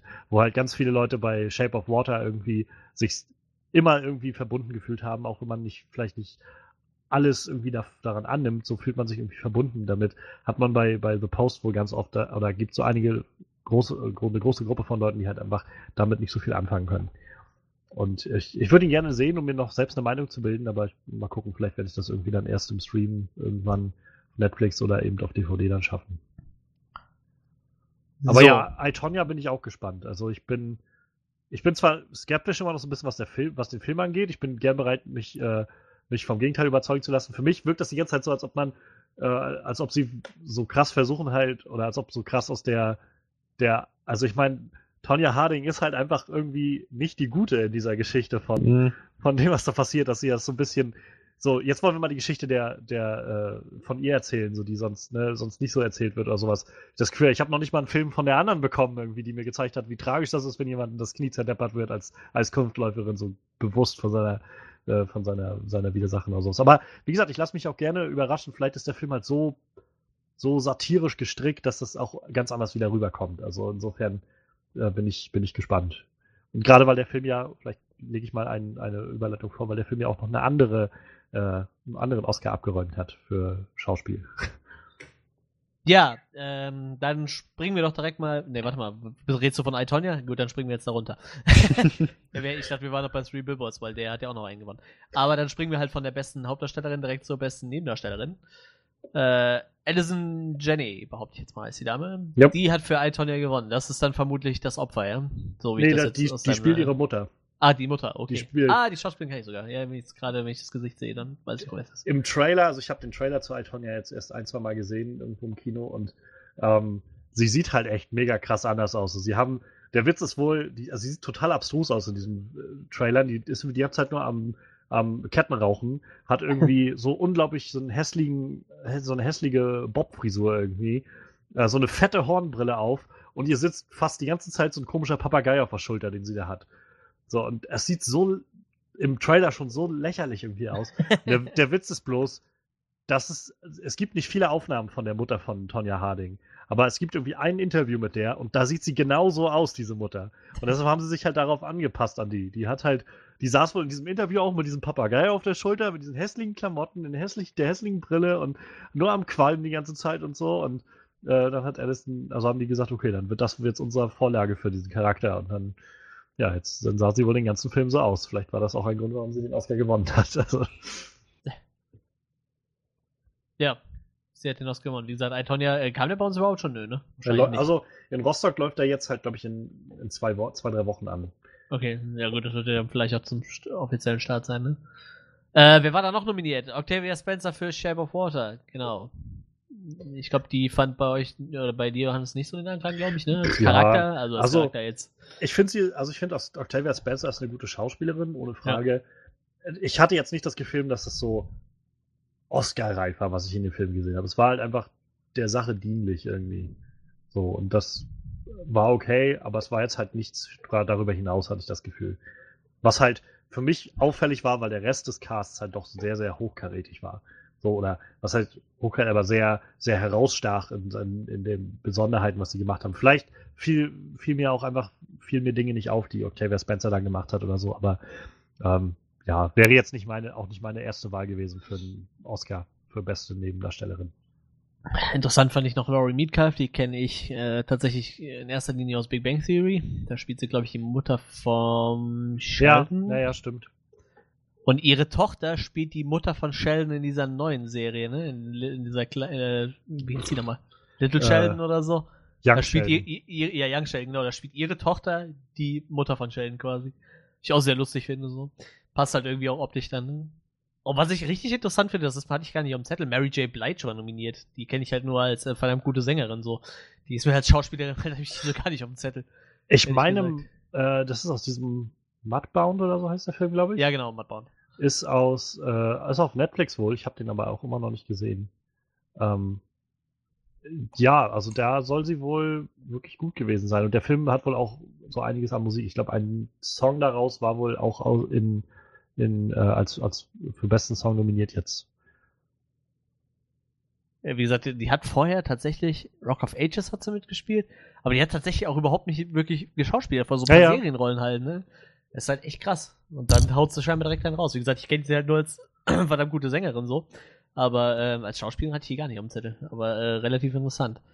Äh, Freddy, du warst bis jetzt noch relativ still. Äh, Erzähl uns doch was zur besten Nebendarstellerin. Ich hab, ich, äh, ich hab keine Ahnung. Ich hab die noch nie gesehen. Ich verstehe das nicht. ähm, es, wie gesagt, ich bin, ich bin sehr gespannt auf den Film. Wie hieß, sie- wie hieß sie nochmal, die, die Darstellerin, Schauspielerin? Alison Janney. Von Itonia, Alison Jenny, Jenny, genau. Also, wie- ja, wie gesagt, ich bin gespannt und ah, doch, la- lang, langsam habe ich das doch, ich glaube, ich habe sie schon mal gesehen. So, es es war bloß schwer für mich zu erkennen, unter, so wie sie halt in, in Itonia aussieht. Ja, das, ja. das sieht so gar nicht nach dem aus. Ich glaube, sie, ja, doch, doch, ich habe sie gesehen. Ähm, aber ja, das, das wird mal interessant, sie halt ähnlich wie mit, mit Margot Robbie so mal in einer Rolle zu sehen, wo sie halt auch ihr Potenzial ausschöpfen kann.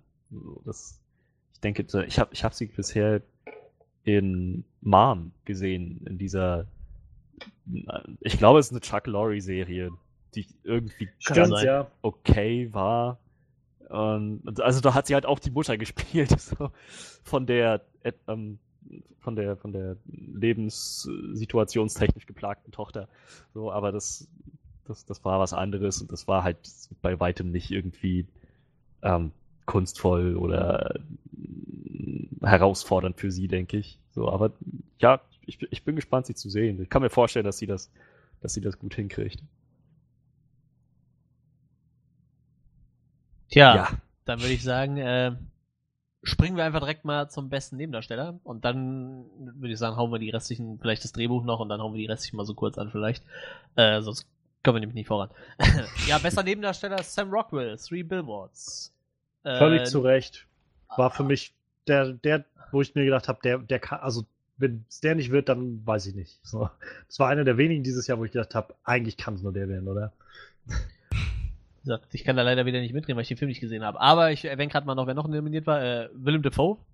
Auch interessant. Ich glaube, der hat auch noch keinen Oscar gewonnen, ne? Seine Nee. Karriere. Woody Harrelson. Ich mag Woody Harrelson sehr gern. Äh, Richard Jenkins für Shape of Water und Christopher Plummer für Alles Geld der Welt. Wie gesagt, Sam Rockwell hatte dann die Nase vorne. Tatsächlich. Ja, wie gesagt, äh, das ist euer Part. Three Billboards nicht gesehen und äh, von den anderen Filmen habe ich nur Shape of Water gesehen. Also Kann ich da schlecht vergleichen. finde find ich absolut gerechtfertigt. So, da, dass das Sam Rockwell war, tatsächlich in Three Billboards outside Ebbing, Missouri, das ist mir erst aufgefallen, also wirklich erst bewusst geworden, als die Credits liefen. Und dann stand Sam Rockwell und ich dachte, huch, wer war das denn? Und dann, dann ist es mir erst aufgegangen. So, der ist so in diesem Charakter aufgegangen. Ähm, wie, wie hieß dieser Hilfs, Hilfs-Sheriff? Jason Dixon. Jason Dixon? Ja. Ja, das, das ist der, das war der Wahnsinn. Also ich, ja, denke ich halt auch. Es ist so, ich habe den Film bis jetzt dreimal gesehen und äh, es ist so krass, jedes Mal aufs Neue. Und äh, mit jedem Mal mehr, dass den ich den Film gesehen habe, äh, war diese Szene am Schluss emotionaler irgendwie, wenn er am Telefon sitzt und äh, mit Mildred telefoniert und gleichzeitig diese Flinte in der Hand hat und äh, mit ihr redet und ihm dann so eine Träne über die Wange runterläuft. Das, es ist, also ich meine, ich bin sowieso schon seit Jahren irgendwie großer Fan von Sam Rockwell, bei dem ich immer finde, dass der äh, dass der viel zu wenig gewürdigt wird für das, was der macht. Das ist einer dieses, dieser Leute, wo man immer das Gesicht irgendwie schon mal gesehen hat und dann, ja. Ähm, und ja, also ich, ich, äh, ich ich freue mich sehr für ihn, dass er gewonnen hat. Äh, schade, dass er das Jetski nicht bekommen hat, aber äh, ach so, ja, da ihr nicht, also wahrscheinlich nicht weiter nachgeguckt habt, aber ähm, am Anfang der, der Oscars hat Jimmy Kimmel ge gesagt, bevor es losging, so, ja, also wir freuen uns jetzt auf den schönen Abend zusammen und so weiter. Und äh, wenn ihr nachher hier oben seid, wenn ihr gewonnen habt, nehmt euch alle Zeit der Welt. Ihr dürft alles sagen, ihr könnt jedem grüßen, alles diese Stage nutzen für das, was ihr wichtig empfindet. Aber ihr sollt wissen, am Ende des Abends wird derjenige, der äh, die kürzeste Ansprache hält, ein nagelneues Jetski mit nach Hause nehmen. Und dann haben sie jetzt so ein Jetski reingeschoben auf die Bühne. Und mhm. ja, letztendlich hat das dann auch einer mitbekommen am Schluss. ja, ich glaube, es war aber jemand, der, ich weiß, für Kostümdesign, glaube ich, ich glaube, Kostümdesign für Phantom Thread gewonnen hatte. Äh, und äh, der dann letztendlich die kürzeste Ansprache hatte und dann. Aber es war halt ganz witzig. Ich glaube, Sam Rockwell war gleich der Erste, äh, der der den Oscar gewonnen hat und meinte so von wegen, das Jetski gehört schon mal mir so und hat versucht sich so, also kurz zu halten. Wie es dann so ist, wenn man sich dann halt bei Leuten bedankt und so weiter, dann dauert das natürlich auch irgendwie. Aber ja, also Sam Rockwell, ich freue mich unglaublich für den, auch wie gesagt, dass er dann da auf der Bühne stand, das war so schön mit anzusehen. Ähm, freut mich sehr. Hat er zu Recht verdient. Woody Harrelson war auch super in dem Film. Ähm, aber es ist so doch nochmal eine, äh, weiß ich nicht, das, was Sam Rockwell da machen konnte, war nochmal so eine ganz andere Ebene irgendwie. Das stimmt, die waren ja von selben nominiert. Stimmt. Hatte ich schon wieder fast wieder vergessen. Ja, äh, dann würde ich sagen, äh, springen wir gerade noch zu den Drehbüchern und den Rest, den hauen wir erstmal nur so kurz durch, weil wir außer irgendeiner will unbedingt was Wichtiges noch sagen, aber äh, bestes adaptiertes Drehbuch. Äh, James Ivory, Call Me By Your Name. Habe ich nicht gesehen. Kann ich nichts zu sagen. Hat den überhaupt einer gesehen? Der ist noch nicht draußen in Deutschland. Ah, sehr gut. Nicht, also jedenfalls ähm, nicht im, im, normalen Kino. So, der kommt halt, wenn auf irgendwelchen Festivals oder so. Oder? Ich finde, was man da halt noch erwähnen sollte, ist, äh, Logan war da natürlich nominiert. Ich glaube, ja. die einzige Nominierung für Logan weiß ich gar nicht, aber auf jeden Fall ja, ja, hat Logan leider nicht gewonnen. Für mich äh, relativ um, echt äh, bisschen unterbewertet. So, der hätte eigentlich ein bisschen mehr gepusht werden können bei den Oscars. Tja. Egal. Äh, ich, meiner Meinung nach, ohne Witz, also ich glaube, äh, ähm, ähm, äh, wie heißt der Schauspieler von Xavier? Meine Fresse, Patrick, Patrick Stewart. Stewart. Hätte, hätte vielleicht noch ein Nebendarsteller ja, sein können, ne? Hätte er für mich, meiner Meinung nach, also ich hätte mich sehr gefreut, wenn er dabei gewesen ja. wäre. Ähm, ich könnte jetzt nicht sagen, wenn ich halt rausschmeiße von den Leuten, die ich jetzt da nominiert sehe. Ich kenne halt nicht so ähm, wenig von. Ja, das so, ist halt zu wenig von gesehen. Einige, ja. einige Leute kenne ich dann halt davon auch nicht, aber die, die ich gesehen habe, ja, waren auch verdammt gut. Aber ja, es wäre schön gewesen, da nochmal gewinnen zu sehen irgendwie. Aber jetzt finde ich die spannendere äh, Geschichte, bestes Originaldrehbuch, äh, Jordan Peele für Get Out. Äh, hatten wir eben schon mal erwähnt, dass es äh, bei der Leistung äh, was dann wahrscheinlich doch verdient. Ne? Ich meine, er war ja auch als war, war als Regisseur nominiert, ja, ne? Ja, ja. Den hat er dann zwar nicht bekommen, aber immerhin den fürs Drehbuch so. Äh, wie also, gesagt, ich finde es halt immer krass, wenn du dein Drehbuch selber schreibst und dann zusätzlich auch noch Regie führst, so dann kannst du ja, immer so dein eigenes Baby irgendwie so. Wollte gerade sagen. Verfilmen. Genau das ist halt sein Baby. Ja, und wie gesagt, ich denke mal schon verdient so. Wie gesagt, Shape of Water kann man sich immer drüber streiten. Ich denke mal, der, der hätte es wahrscheinlich auch verdient. Der Three Billboards vermutlich genauso. Obwohl ich halt, ich habe den Film nicht gesehen, aber äh, ist er wirklich auch storytechnisch so mitreißend oder wirklich nur so sind die Darsteller alle einfach so unglaublich überzeugend? Die Story, die Story ist auch echt intensiv. Ja, gut. Dann äh, wahrscheinlich genauso verdient. Big Sick habe ich nicht gesehen, Lady Bird natürlich auch nicht. Also The Big Sick war auch ein großartiger Film, der meiner Meinung nach auch bei weitem über, äh, da, über, über Darkest Hour hätte nominiert werden können. Ähm, Wahrscheinlich, also es ist wieder schwer zu sagen. Man will jetzt, ich möchte auch nie jemanden irgendwie was anhängen oder so anhängen. Mir, mir, geht das schon wieder auf den Sack, wenn ich das in, in so vielen Kommentaren lese, nachdem die Oscars jetzt draußen waren. Wie so, Shape of Water hat gewonnen. Naja, so gut war der Film ja nicht. Hab jetzt wieder bloß die scheiß Politik gewonnen, so weil der Film irgendwie äh, wieder so ein liberaler Scheiß war oder sowas. Ich Oh. kann kotzen, wenn ich sowas lese. Ich hasse das. Wie kann man, wie kann man die Arbeit von jemandem so diskreditieren? So, weißt du, das ist die einfachste und dümmste Art, irgendwie nicht sich damit auseinandersetzen zu müssen, aber zu sagen, ja, nee, es war jetzt einfach nur politisch und deshalb machen die Leute das. Ich hasse das. Aber äh, ohne da jetzt mich noch weiter reinsteigern zu wollen, ähm, The Big Sick hat halt eine wunderschöne Geschichte erzählt, die echt so auch so eine tolle Mischung zwischen äh, zwischen Drama und Komödie irgendwie war. Die Schauspieler waren da drin sehr toll. Gerade auch, weil das ja auch so auf der mehr oder weniger auf den wahren Ereignissen oder dem wahren Leben von ähm, von den beiden Autoren, Emily V. Gordon und Kumail Nanjiani beruht. Ähm, ja, gerade deshalb hätte ich halt äh, gedacht, dass der Film durch seine Authentizität vielleicht noch eine Nominierung bekommen könnte für den besten Film. Hat er jetzt nicht. Wie gesagt, schade, aber er war trotzdem großartig. Und wie gesagt, ich glaube, Get Out ist trotzdem noch ein bisschen besser für, von der Story für mich so und mit dem Drehbuch, aber Big Sick war für mich schon so echt nah dran. Kann ich nur jedem empfehlen. Also, äh, ich weiß nicht, ob man den noch im Kino sehen kann. Ich glaube eher nicht. Äh, ich habe ihn mir auf DVD bestellt und der ist, also ich gucke ihn immer wieder gerne. Gut. Weiter geht's. Beste Kamera. Blade Runner 2049. Endlich. Roger Dickens. Endlich hat Roger Deakins seinen verdammten Oscar bekommen. Dieser Mann macht seit Jahrzehnten irgendwie die allerbeste Cinematography, also natürlich debattierbar, aber äh, und hat noch nie einen Oscar gewonnen. Das war jetzt endlich, dass alle Leute meinten, jetzt muss doch endlich seinen Oscar gewinnen, gerade für Blade Runner. Das ist so ein Film, wo ich sage, beim besten Willen, da kann mir niemand erzählen, das war jetzt einfach nur so ein Award für sein Lebenswerk oder sowas, so stellvertretend. Weil dieser Film war wunderschön. Jede, jedes Frame davon könntest du dir als Poster an die Wand hängen. Also, ich bin total zufrieden damit. Wenigstens hat Blade Runner da auch noch was gewonnen. Obwohl ich sagen muss, äh, Dunkirk fand ich da auch ziemlich beeindruckend. So, äh, Shape of Water, ich, ich, wir können die immer wieder durchkauen, egal. Äh, belassen wir es einfach dabei, dass es, äh, dass da Blade äh, Roger Deakins gewonnen hat. Äh, vertrauen wir auf Johannes sein Urteil, dass es verdient hat. Nee, ich habe gerade geguckt, wie viele Nominierungen der Kerl hatte, also der war äh, verdammt oft nominiert und hat nicht einmal gewonnen. So. Ja, ja. Äh, beste Szenebild hätten wir dann noch. Da hat äh, ein ganzer Haufen Leute für Shape of Water gewonnen. Ich will das jetzt nicht kleinreden, aber es sind mir einfach zu viele Leute. ja. Be bestes Kostümdesign. Mark Bridges für der seidene Faden. genau. Und der Mann hat auch das Jetski mitbekommen. Alles klar. er war Es war zu Recht. Also der Film sieht auch echt, es ist so schön, was sie da mit den Kostümen macht und sowas. Und dann habe ich halt wieder gelesen, so typisch Daniel Day-Lewis, der, bevor der angefangen hat, das Ding zu drehen, war der in New York bei so einem Schneider in der, in der Lehre und hat sich das Schneidern beibringen lassen. Damit er, also der konnte auch eigene Sachen schneidern. Und wenn er da was zu sehen war in dem Film, wenn er geschneidert hat, dann hat er das halt selbst gemacht. Äh, wo waren wir? Bestes Kostümdesign. Ne, den hatten wir gerade, oder? Ja. Beste Filmmusik. Für Shape of Water. Alexandre Desplat. Was ist das? Wo kommt der her? Ach, Französisch. ja, Al Alexander, ich weiß, ganz ehrlich, ich weiß es auch nicht mehr. Ich habe Leute gehört, die das aussprechen als Desplat, aber auch gehört Desplat. Und das, ich bin fast für Desplat, denn es gab ja auch Descartes, der auch mit DES am Anfang geschrieben wurde. Ich, oh Gott, ich habe keine Also Ahnung. laut dieser Lautsprache steht hier Desplat. Aber ich keine Ahnung, ich kann kein nee, dann, Wort dann, Französisch. dann, wird das, äh. dann wird das schon stimmen.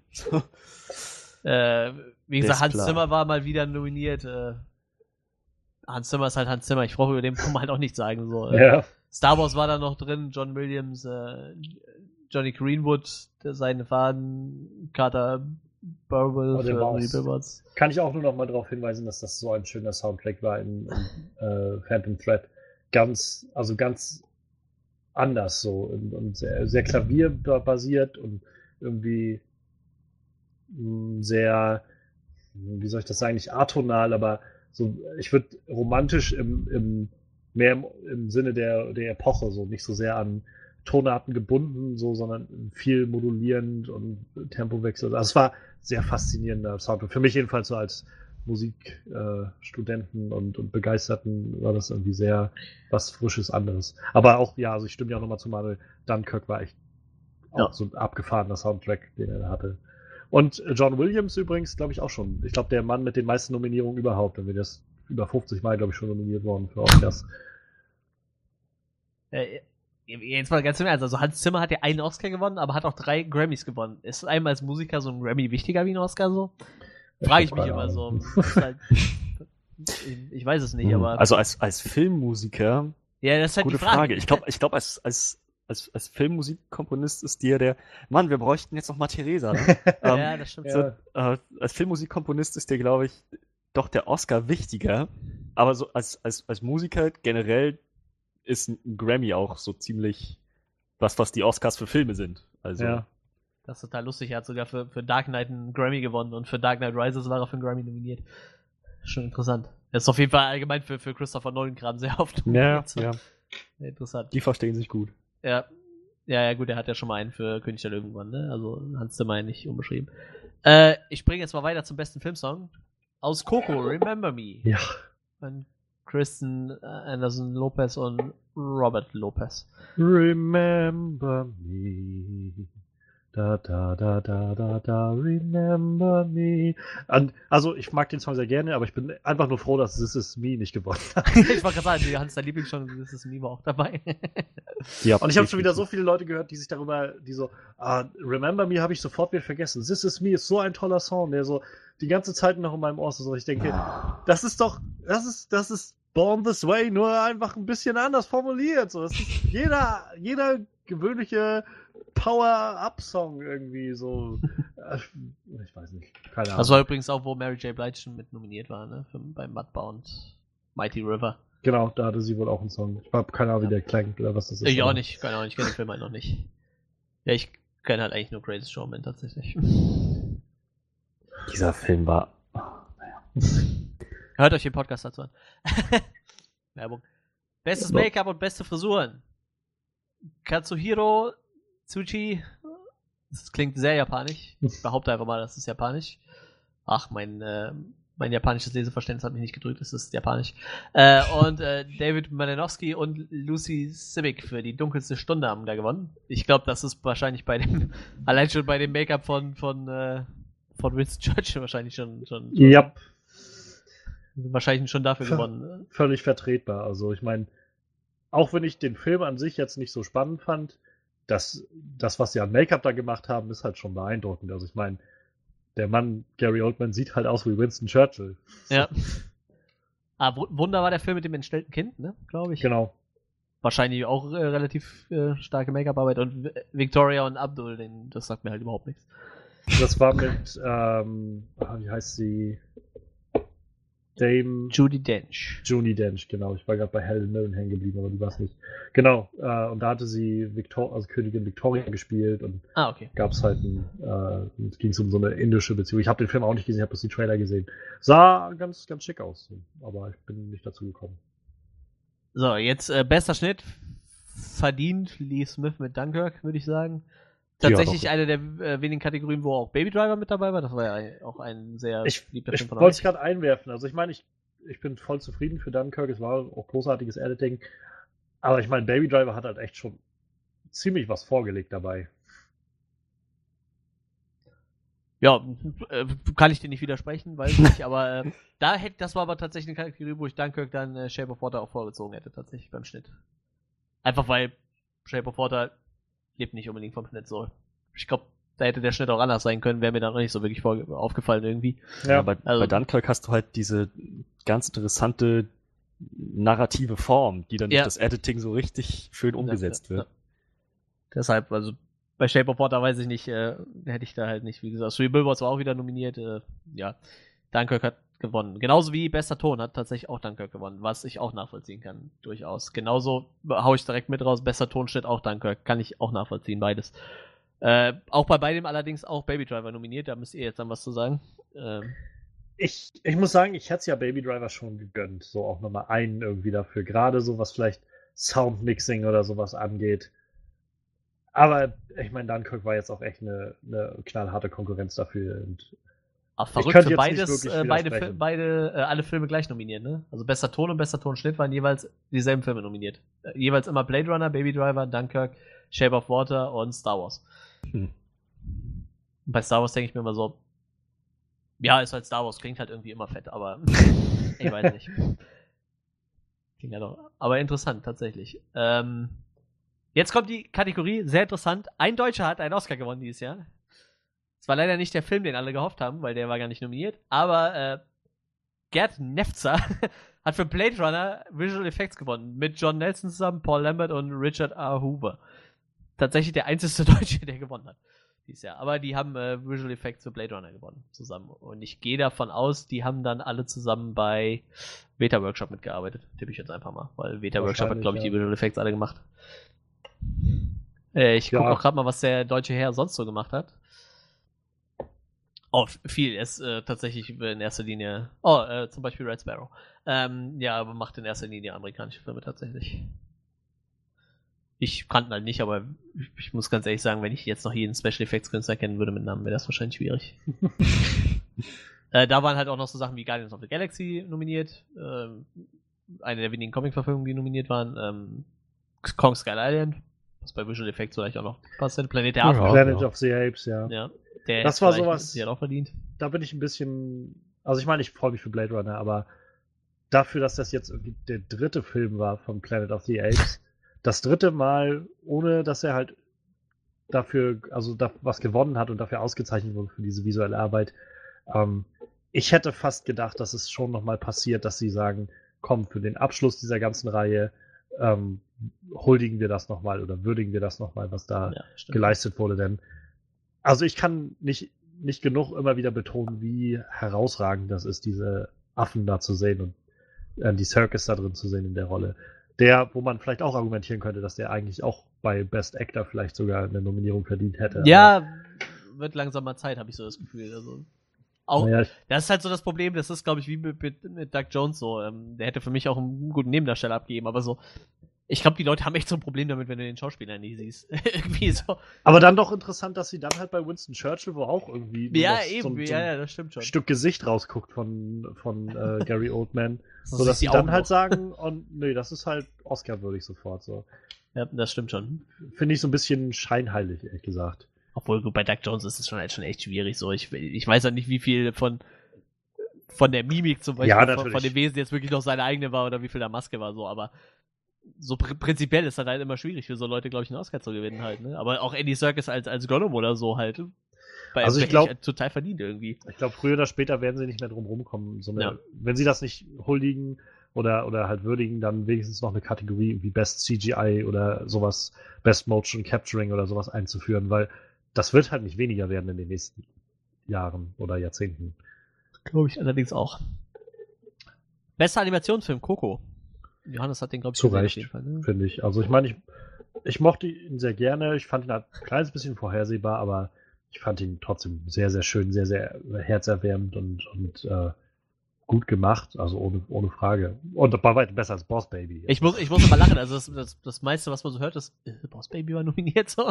Das ist irgendwie so, äh, Boss, echt Boss Baby, so. Aber vor allem sowas wie halt der Lego Batman Film wurde nicht nominiert. So, wo ich Ja. denke, also das war wirklich ein guter Animationsfilm mit guter Animation selbst und auch irgendwie einer cleveren Story da drinne. Und ähm, ich habe Boss Baby jetzt nicht gesehen, okay, aber beim besten Willen, Alec Baldwin als Baby war jetzt nicht die cleverste Prämisse, glaube ich, die man sich wählen konnte für einen Film. Oder die beste Botschaft, die man damit auch irgendwie senden konnte an Kinder oder sowas. Also, na, ich weiß nicht. Wenigstens Ja, ist der Emoji-Film nicht nominiert worden. Ja, das wäre krass gewesen. Ähm, machen wir direkt weiter mit dem besten animierten Kurzfilm, Dear Basketball. Ich kenne keinen von den Kurzfilmen, aber Der, der Witz ist, äh, der wurde wohl produziert, ich kenne ihn auch nicht, also ich kenne auch keinen davon, aber ähm, der Witz ist, dieser Dear Basketball wurde halt von einem irgendwie Filmemacher zusammen mit Kobe Bryant gemacht. Der Ja. ist halt, der ist halt äh, Basketballer in Amerika. Und der hat jetzt halt einen Oscar dafür gewonnen. Und der irgendwer meinte schon so, also, damit wir das nach den 90. Oscar-Verleihungen mal festhalten können, Ähm, Christopher Nolan null Oscars, Kobe Bryant hat einen Oscar. ja gut, aber ich sag mal, wenn du, wenn du so wirklich voll auf deinem Fachgebiet der Kurzfilm machst, kann das natürlich auch gut funktionieren. ja, wie gesagt, also ich, ich habe den Film nicht gesehen. Ja, ich auch nicht. Ich Hat's bin auch nicht so der bestimmt verdient. So. Basketballfilm. Äh. Da gab es früher so, so schöne Memes mit, ähm, mit Eminem und Leonardo DiCaprio. So, Leonardo DiCaprio, weiß ich, zwei Dutzend Filme, null Oscars. Eminem, ein Film, ein Oscar. Ja, ist ja jetzt bei Mary J. Blige ähnlich, ne? Ja, Hat nur kleine Filme gemacht. Ein Film, Oscar. Ja, äh, ne, Oscar-Nominierung, aber egal. Trotzdem total krass. Ähm, bester Kurzfilm, The Silent Child. Sagt mir gar nichts, aber wird wohl seine Bewandtnis haben. Ich kenne keinen von den Kurzfilmen tatsächlich. Bester Dokumentarfilm, Icarus. Weißt du zufällig einer, worum es da geht? Gucken wir gerade mal. Auf Net oh, auf Netflix erschien der Dokumentarfilm. Verrückt. Äh, immerhin bei den Dokumentarfilmen sind sie dabei. Ähm, der Filmemacher und Amateur, Radrennfahrer, möchte Dopingmittel zu sich nehmen. Okay, er hat was mit Radfahren und Doping zu tun. Er Ja, ist ich wollte zu wenigstens nah an die Sonne wissen, geradelt. Ich, ich wollte wenigstens gerade wissen, worum es geht halt, ne? Ich finde das bei Dokus ja immer relativ wichtig. Wie gesagt, ich kenne keine von den Dokus tatsächlich. Aber äh, interessant, dass eine Netflix-Doku gewonnen hat. Ähm, ja. Ja, vielleicht kann man das so auslegen, dass halt damals Icarus, diese gebauten Flügel, das war halt auch eine Art Doping. Ja, vielleicht, vielleicht, vielleicht. Ja, aber wie gesagt, wollte halt so nah an die Sonne. Ne? Wenn er halt immer mehr Doping ist, vielleicht ist der Typ halt nachher abgestürzt in der Doku. Ich weiß es nicht. Alles möglich. Bester Dokumentar. angefangen mit dem Fahrrad zu fliegen und das, das ist nicht gut gegangen. Ich sage dir, Icarus, du wirst doch, du wirst dich dabei noch verletzen, wenn du anfängst. Das wird ein Verderben sein, wenn du anfängst mit dem Fahrrad zu fliegen. Ihr könnt mich nicht aufhalten. Ja! Ah, schön. Bester Ich habe- Dokumentar Kurzfilm hätten wir auch noch. Heaven is a traffic jam on the 405. Ich habe keine Ahnung. da ist auch noch ein Film dabei, der heißt Traffic Stop. Vielleicht ist das die Fortsetzung zu, zu Traffic Jam. Traffic. Jam. This time it's really jammed. Die einzige Fortsetzung, auf die ich warte, ist Icarus 2, wenn Icarus Sohn sich an die, äh, sich schwört, Rache an der Sonne zu nehmen. Ja, ja, auf jeden Fall. So, und dann äh, traurig die letzte Kategorie, leider kein deutscher Film nominiert. Äh, bester fremdsprachiger Film. Den hat ein Film aus Chile gewonnen, der hieß Eine fantastische Frau. Ich habe in meinem ganzen Leben noch nie einen Film aus Chile gesehen, muss ich gestehen. Ähm, des Weiteren war noch nominiert, als ich lese jetzt mal lieber die Länder vor, weil ich glaube, die Filme kennen wir wahrscheinlich alle nicht. Ein Film aus dem Libanon, äh, The Insult, äh, ein Film aus Ungarn, Körper und Seele, ein Film aus Russland, Loveless und ein Film aus Schweden, The Square. Ich habe tatsächlich schwedische und russische Filme genug gesehen. Ungarische und äh, Filme aus Libanon kann ich mich gerade nicht dran erinnern und Chile auch nicht. Aber wie gesagt, interessant, dass ein Film aus Chile gewonnen hat. Ich habe gesehen, dass The Square kam letztes Jahr bei uns im kleinen Kino, im, Okay. in so Indie-Kino. Den Film habe ich nicht gesehen, aber nach dem, was ich so davon habe mitkriegen können, scheint das so ein bisschen so ein ähm, so eine so eine, ich weiß nicht, gesellschaftskritische Satire oder sowas zu sein. Ähm, irgendwie geht es wohl darum, dass jemand, äh, so, so, ein, so ein Künstler oder sowas mit in seinem äh, Atelier oder sowas, so ein Kunstwerk ausstellt, wo er halt einfach nur, und ich glaube deshalb The Square, also einfach nur so wie so ein Quadrat auf dem Boden hat, so wie so ein kleines Podest. Und ab da an soll wohl halt irgendwie gezeigt werden, wie verrückt wir eigentlich in unserer Gesellschaft sind, was weiß ich. Ich habe es nicht gesehen, aber ich weiß, der wurde halt auch viel gehandelt, so als möglicher, möglicher Gewinner für die Oscars. Ja, man kann ja mal gerade mal noch, ähm, also in der Vorauswahl war halt aus dem Nichts noch drin. Hat es dann leider nicht reingeschafft. Ähm, zudem waren noch vier andere Filme drin, einer aus Südafrika. Südafrika ist ja mittlerweile auch gar nicht mehr so ein kleines Filmland. Ich glaube mit, mit äh, Neil Blomkamp, der macht ja nur einiges in Südafrika. Ich glaube, das holt Südafrika ziemlich groß auf den Zettel so, weil der hat sich ja doch einen guten Namen gemacht. Äh, Filme aus Israel und aus Senegal waren noch dabei. Wie gesagt, die sind dann leider nicht in die eigentliche Nominierungsphase reingekommen. Ähm, wie gesagt, äh, gewonnen hat eine fantastische Frau aus Chile. Ähm, ich kenne den Film nicht, aber vielleicht sollte man mal anfangen, sich Filme aus Chile anzugucken. Echt? keinen. Also ich muss sagen, so generell, ich hätte eigentlich wirklich mal Lust, auch diese Filme mal mich da Ja. reinzutauchen und, Ja. und mit auseinanderzusetzen, aber wo willst du das halt her herkriegen? Also, das, sowas wird ja nirgendwo gezeigt hier. In, in, schon gar, also nicht in deutschen Kinos. Okay, schon gar nicht in Ketten so. Und äh, dann ist halt die Frage, woher, woher das nehmen, ne? Also Ähm, Finde ich, finde ich mal ein bisschen schade. Ich würde, Ja. ich hätte schon Lust, mich da mal mehr mit auseinanderzusetzen mit solchen Sachen. Ich muss gerade sagen, Ähm. also äh, tatsächlich russische Filme habe ich echt verdammt viele gute gesehen. So. Allein schon, wenn ich an die Wächterfilme denke, so die finde ich echt grandios. Äh, beide. Na, die zwei, die ich gesehen habe, ich weiß gar nicht, ob der dritte mal verfilmt wurde, aber die fand ich ziemlich gut. Äh, ich habe auch total viele andere Filme. So, ich habe einen türkischen Horrorfilm, der ist echt verdammt gut. So. Und so Filme gehen halt echt viel flöten, ne? Ja, ja. Es halt, fällt halt so ein bisschen vom Radar irgendwie. Also, Ja. ja, eine Freundin hatte mir letztens einen finnischen Film gezeigt. Das ist so ein kleiner, so ein ganz kleiner Nischenfilm eigentlich. Das ist echt weird. So, so eine sehr seltsame Coming-of-Age-Geschichte, wo du halt auch sofort gemerkt hast, das ist so andere Art, Filme zu machen, die dahinter stehen. Das ist halt nicht, nicht so dieses Hollywood-Modell und auch nicht das, was wir jetzt in Deutschland bei unseren Filmen so benutzen, sondern nochmal so eine ganz andere Herangehensweise. Japanische Filme zum Beispiel auch. Also, Ja, auf jeden Fall. ähm, ich hatte mir vor ein paar Monaten mal 13 Assassins geholt, den Oh Film. yeah. Richtig krass, also richtig krass, aber auch Takeshi Miike auch, ne, glaube ich. ich glaube ja, ja. Und von der ersten Minute merkst du eigentlich, das ist kein amerikanischer Film, das ist kein deutscher Film. Also nicht nur anhand der Schauspieler, sondern so Ja. an der Art und Weise, wie das inszeniert ist, wie das, wie, wie man die Kamera einsetzt oder solche Sachen. Also ich habe eigentlich so Lust, da mal mehr zu machen und auch vielleicht gerade, wenn die Oscars anstehen, mich mit solchen Sachen auseinanderzusetzen, aber es ist halt schwer, da ranzukommen. Ähm, Takeshi Miike ist vor allem so ein, so ein echt so ein, so ein, so ein ich, ich würde ihn schon als Ausnahmetalent sehen, weil der, der macht halt alles und der macht wirklich alles. Also ich Ja. habe die übelsten Splatter-Filme von dem gesehen. Äh, Komödien, Kinderfilme hat er gemacht. Äh, der hat äh, Terraformers ist ein ziemlich ekelhafter Anime, den hat er jetzt verfilmt. Und Ace Attorney, eine Videospielreihe über einen Anwalt, wo der fast die Spiele eins zu eins umgesetzt hat, inklusive der Figuren. Also, und dann halt diesen 13 Assassins, der halt auch äh, international sehr viel Anerkennung bekommen hat. So. Also der ist halt echt so. Und so, so Filmemacher gehen halt vielen Leuten verloren. Ich habe so einen Arbeitskollegen, dem versuche ich immer wieder so Filme zu empfehlen. Der sagt halt, er guckt halt keine asiatischen Filme, der, weil der einfach nicht drauf steht so. Aber Mhm. den Leuten geht halt echt viel flöten so. Das ist halt echt so. Das ist richtig krass. Ich habe jetzt einen Film gesehen, äh, jetzt die Woche noch, der hieß äh, Siam. Logischerweise ein thailändischer Film. Ähm, ich muss sagen, der war von der Story ja nicht besonders gut, aber es war halt ein Martial Arts Film.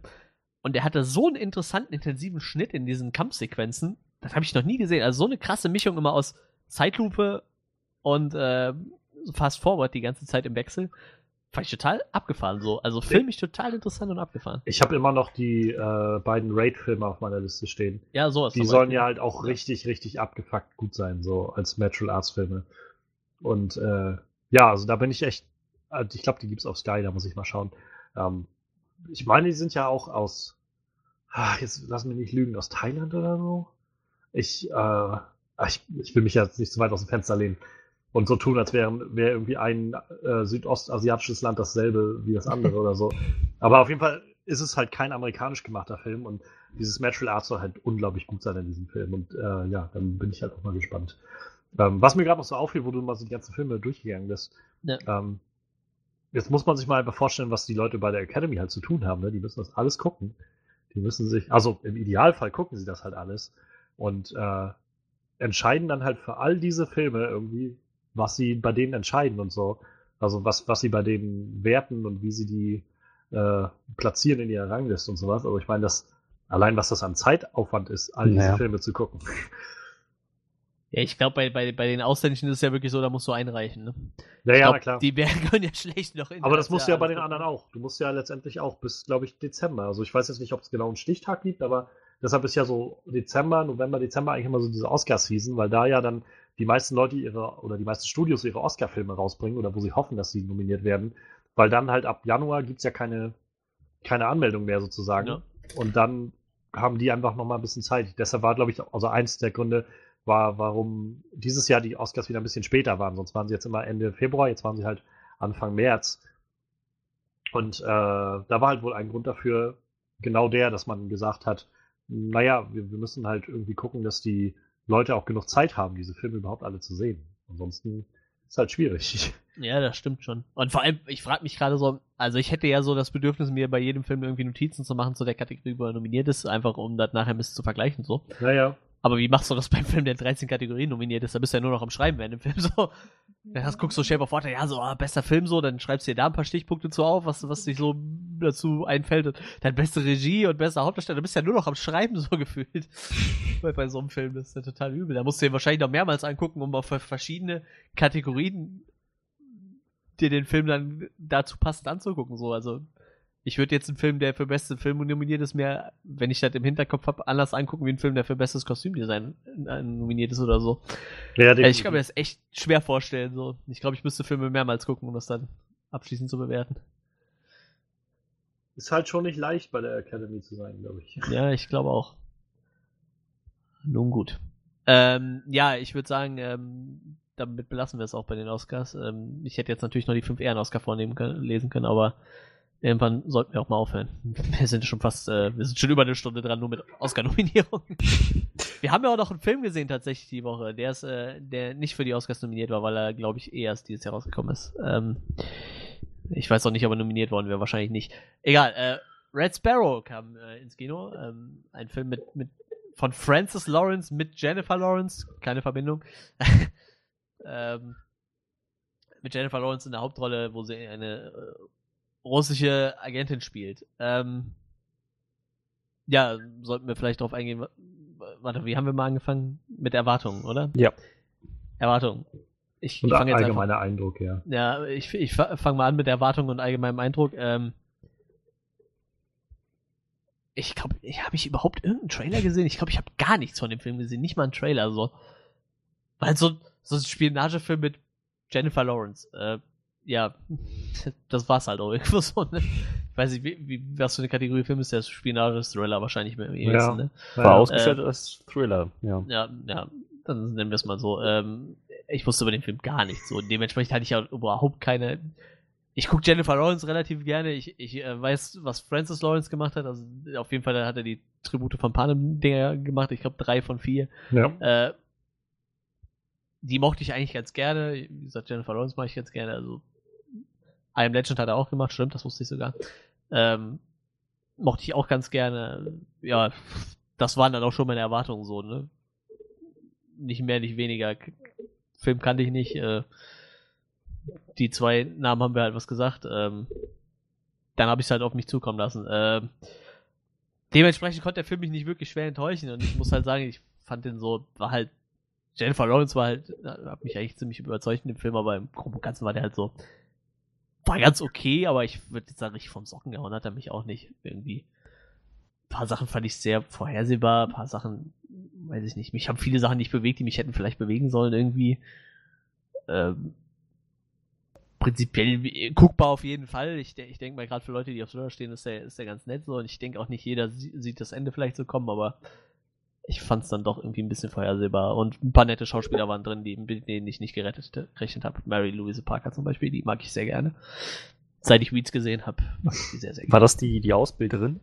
Nee, Nee, das, das ist war die, die- ähm, Ab, die, äh, die, die, Überläuferin aus Ja, die US-Amerikanerin. Disketten. ja, die mit den Disketten, genau. Die mag ich sehr gerne. Ah. Ja, das wäre so mein Eindruck. Wie gesagt, guckbar fand ich ihn schon, aber hat mich jetzt nicht so vom Hocker gehauen irgendwie. War ganz nett. Ja, also ich habe auch nichts von dem Film mitbekommen, nichts an Promotion oder derartigem. Das Einz- das Einzige, was ich von dem Film gehört habe, zweimal glaube ich, war das, dass Johannes im Podcast meinte, der Black Widow-Film, den wir nie kriegen werden. Also, Dementsprechend habe ich irgendwie erwartet, alles klar, das ist dann Jennifer Lawrence, die in einem hautengen schwarzen Anzug die ganze Zeit irgendwelche Leute umhaut. So das, ohne Witz, das habe ich erwartet. Ich dachte so, ich, ich, ich finde es interessant, dass, dass Jennifer Lawrence sowas tatsächlich dann auch macht, aber mal, mal, mal gucken, ob das tatsächlich dann auch das ist. Ja, darüber hinaus habe ich eigentlich nichts weiter, nichts weiter erwartet. So halt, wie gesagt, Spionage und irgendwie Geheimagenten und vielleicht eine düstere Hintergrundgeschichte, Origin Story für so einen Charakter oder so. Ja. Ja, und äh, letzten Endes fand ich den Film halt ganz okay. Ich glaube, der hat sich dann am Ende doch selbst ein Bein gestellt mit, mit seiner Auflösung. Aber doch insgesamt war das schon definitiv ein interessanter Film. Hat mich unterhalten. Ich muss sagen, für mich war Red Sparrow eine der schlechtesten Kinoerfahrungen, die ich seit langem hatte. Nicht erstmal auf den Film bezogen, sondern vor allem auf die anderen Kinobesucher bezogen. Oh. oh. Ich saß äh, alleine in der letzten Reihe hinten. Also ich hatte alleine einen Platz halt in der letzten Reihe. Ähm, als ich dann reingegangen bin, um mich hinzusetzen, äh, saß auf meinem Platz schon jemand. Das war jetzt nicht so schlimm. Er meinte halt, ja, ich, also er gehörte halt noch zu der Gruppe davor, aber da war halt dann der Platz schon leer, ob wir dann die Plätze tauschen können, einfach nur um einen Platz verschoben. Ich dachte, ist okay.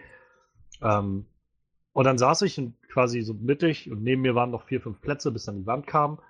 Und dann kam eine Gruppe von Teenager, würde ich sagen, also wahrscheinlich um die 16, 17, da müssen mindestens 16 gewesen sein, glaube ich, bei dem Film, ähm, rein, setzen sich halt dann neben mich, so vier Stück, zwei Kerle, zwei Mädels. Und die haben geredet. Aber so in Zimmerlautstärke. Also während so vom Anfang, also während der Trailer und so weiter durch, und das kann ich auch noch irgendwie alles verstehen, aber dann ging halt irgendwie das, das äh, 20th Century Fox Logo kam, haben weiter laut rumgeredet, dann kam äh, der erste Moment irgendwie, weil eine der, die erste Szene war, wie Jennifer Lawrence auf dem Bett saß irgendwie oder gerade aufgewacht ist oder sowas. Und äh, irgendwie einer von denen meinte so, in Zimmerlautstärke, oh, Jennifer, Jennifer, Jennifer fucking Lawrence, so, in Zimmerlautstärke halt. So zwei Plätze neben mir. So, dann, ich meine, sie haben dann nachher nicht mehr so laut rumgeredet während des Films, aber die, die direkt neben mir saß, hatte ihr Handy an, auf, äh, auf, zu Anfang noch auf Vibrationsalarm, weshalb das dann deutlich zu hören war und zu spüren war, wenn sie dann irgendwie eine Nachricht bekommen hat, dass was öfters passiert ist. Irgendwann hat sie den Vibrationsalarm rausgenommen, aber trotzdem immer das Handy wieder hochgenommen ab und an, weshalb du dann von dem Licht gestört bist. Dann haben sie an den unmöglichsten Stellen gelacht, wo ich mich frage, was, was mit denen falsch läuft. Also, ähm, die, gleich am Anfang zum Beispiel, wo Jennifer Lawrence ihren Unfall da hat, wo, wo der ihr da auf das Bein tritt und dann sie, zoomt ja dann die Kamera so von oben einmal raus und man sieht sie dann liegen und quasi das Bein in diesem ekligen Winkel abstehen. So, und dann fängt die eine von denen erstmal an, laut zu lachen. So. Ich denke, was, was geht denn mit euch nicht so? Auf der anderen Seite, die, äh, der Typ, der neben mir saß, der quasi meinen Platz hatte und mich, also wo ich dann gesagt habe, ich tausche mit ihm, hat, ich weiß nicht, was er hatte, er hat dann ständig immer zu mir rüber geguckt, wenn ich einfach da saß und einfach nur den Film geguckt habe. Ich habe, keine Ahnung, das war echt mega unangenehm. So, das war richtig, richtig scheiße. Der hat immer zu dir rüber geguckt. Ich war, naja, ab und an immer, so hat er so den Kopf so zur Seite gedreht und dann wieder nach vorne. Es war auch ein Teenager irgendwie der Typ, also, oder vielleicht gerade weiß ich nicht, 1920 oder so, aber. Sicher, dass ähm, der nicht die Leute neben dir angeguckt hat? Naja, er hat doch schon mal zu mir rüber geguckt, wenn ich, äh, als sie noch nicht da saßen, so. Also immer nicht, aber so zwei, dreimal hat er dann schon so zur Seite geguckt. Ich weiß nicht, keine Ahnung, was der hatte, so. Auf jeden Fall war das halt irgendwie alles sehr, sehr seltsam. Es hat mich daran erinnert, vielleicht sind Jennifer Lawrence Filme auch einfach mich verflucht. Bei Mother hatten wir das, hatten wir ähnliches schon mal letztes Jahr, wo auch zwei äh, so ein Pärchen, was da saß, einfach die Fresse nicht halten konnte während des Films. So. Mhm. Ich habe nichts dagegen, wenn man vor dem Film sitzt und noch irgendwie miteinander was labert. So, das machen wir auch oft genug und das ist auch total okay. Aber ich finde, wenn der Film losgeht, dann sollte man sich schon irgendwie angemessen benehmen und äh, auch daran denken, dass man nicht alleine in diesem Saal sitzt und vielleicht auch andere Leute den Film gucken wollen. Hat sich denn niemand sonst beschwert? Nö, also nicht weiter. Ich glaube, zwei, ein, zwei Reihen vor uns weiter saß halt auch niemand und danach kamen dann noch so versprenkelt ein paar Leute aber ansonsten, die in den Reihen waren ja alles im Prinzip Gruppen. Das waren ja so zwei Gruppen, die jeweils in sich so geschlossen waren und Oh, meine Fresse. Also es spricht für dich, dass du deine Geduld behalten hast und naja, nichts gesagt hast. Ja. Das Ding war halt, also ich äh, irgendwann, ja, dazu kommt, dass der Film mir auch echt nicht gefallen hat. Ähm, irgendwann kam dann halt das dazu, dass ich dann mir das halt ganz ehrlich, ob ich jetzt irgendwas sage oder nicht, ich werde diesen Film nicht mehr genießen können. das ist so, ähm, und also, um vielleicht das kurz abzureißen an Erwartungen, meine Erwartungen waren jetzt nicht, nicht mega hoch so, aber ich hatte halt schon gedacht, das wird, also ich mag so, so eine Thriller und Spy-Thriller eigentlich sehr gerne. Ähm, ich hatte mich halt so ein bisschen an Atomic Blonde letztes Jahr erinnert gefühlt, als ich die ersten Trailer gesehen habe. Einfach so vom, vom Feeling hatte ich jedenfalls gehofft, dass es halt so in, in diese Richtung geht ähm, und vielleicht ein bisschen mehr Story bietet als der Rest. Ja, ich habe jetzt halt das Gefühl, dass dieser Film komplett das Gegenteil gemacht hat wie Atomic Blonde und ähm, viel zu, eine viel zu krude Story irgendwie angesetzt hat, das dann gesprenkelt hat mit so Momenten der Gewalt, die irgendwie für mich dann nie gezogen haben, weil die Story nicht funktioniert hat. Und äh, ja, das konnten dann irgendwie auch die Schauspieler nicht retten und schon gar nicht dadurch, dass ich dann immer diesen aufgesetzten russischen Akzent gehört habe die ganze Zeit. Also ich, ich habe echt so einige Probleme mit dem Film und äh, ja, also ich generell bin ich jetzt nicht so, dass ich sage, den muss man jetzt unbedingt sehen. Da gibt's bessere Filme in dem Genre und ins Kino würde ich dafür schon gar nicht gehen wollen. Also dann lieber warten, bis man den irgendwie online irgendwo sehen kann bei äh, Netflix oder so. Netflix auf der Restaurante. 4 Euro Kiste im Norma. ja, so ungefähr. Gut, ja, dann äh, springen wir doch mal recht direkt rüber zu den Sachen, die uns gefallen haben. Da sollte Johannes am besten anfangen. Ich glaube, das könnte relativ kurz werden.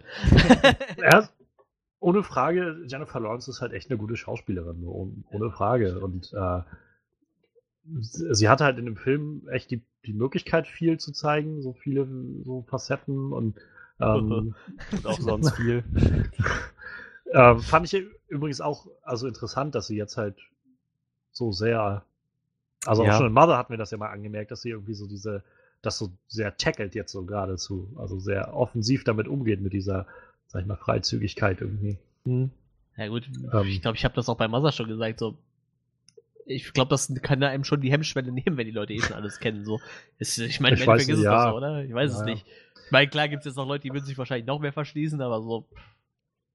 Ja, aber nicht. ich fand es halt nur interessant, irgendwie, dass sie das ja. so scheinbar so genutzt hat. Und naja, also irgendwo war das ja jetzt so, wenn man mal die großen Franchises wie, ähm, wie Hunger Games oder X-Men oder so rauslässt, halt einer der ersten Filme, wo sie so wirklich ganz alleine die komplette Hauptrolle und schon gerade so in Actionfilme wie die Hauptrolle ja. gespielt hat.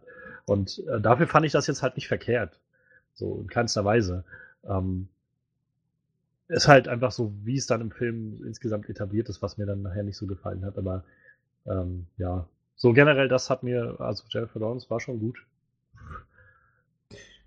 Ja, denke ich, kann ich, kann ich nicht mit anschließen. So, Jennifer Lawrence hat, hat abgeliefert. So, ich, ich weiß nicht, ob sie es auf Englisch mit diesem russischen Akzent auch so gelöst haben. Ähm, haben sie wohl. Also ich glaube, die sollen wohl alle einen sehr aufgesetzten russischen Akzent haben.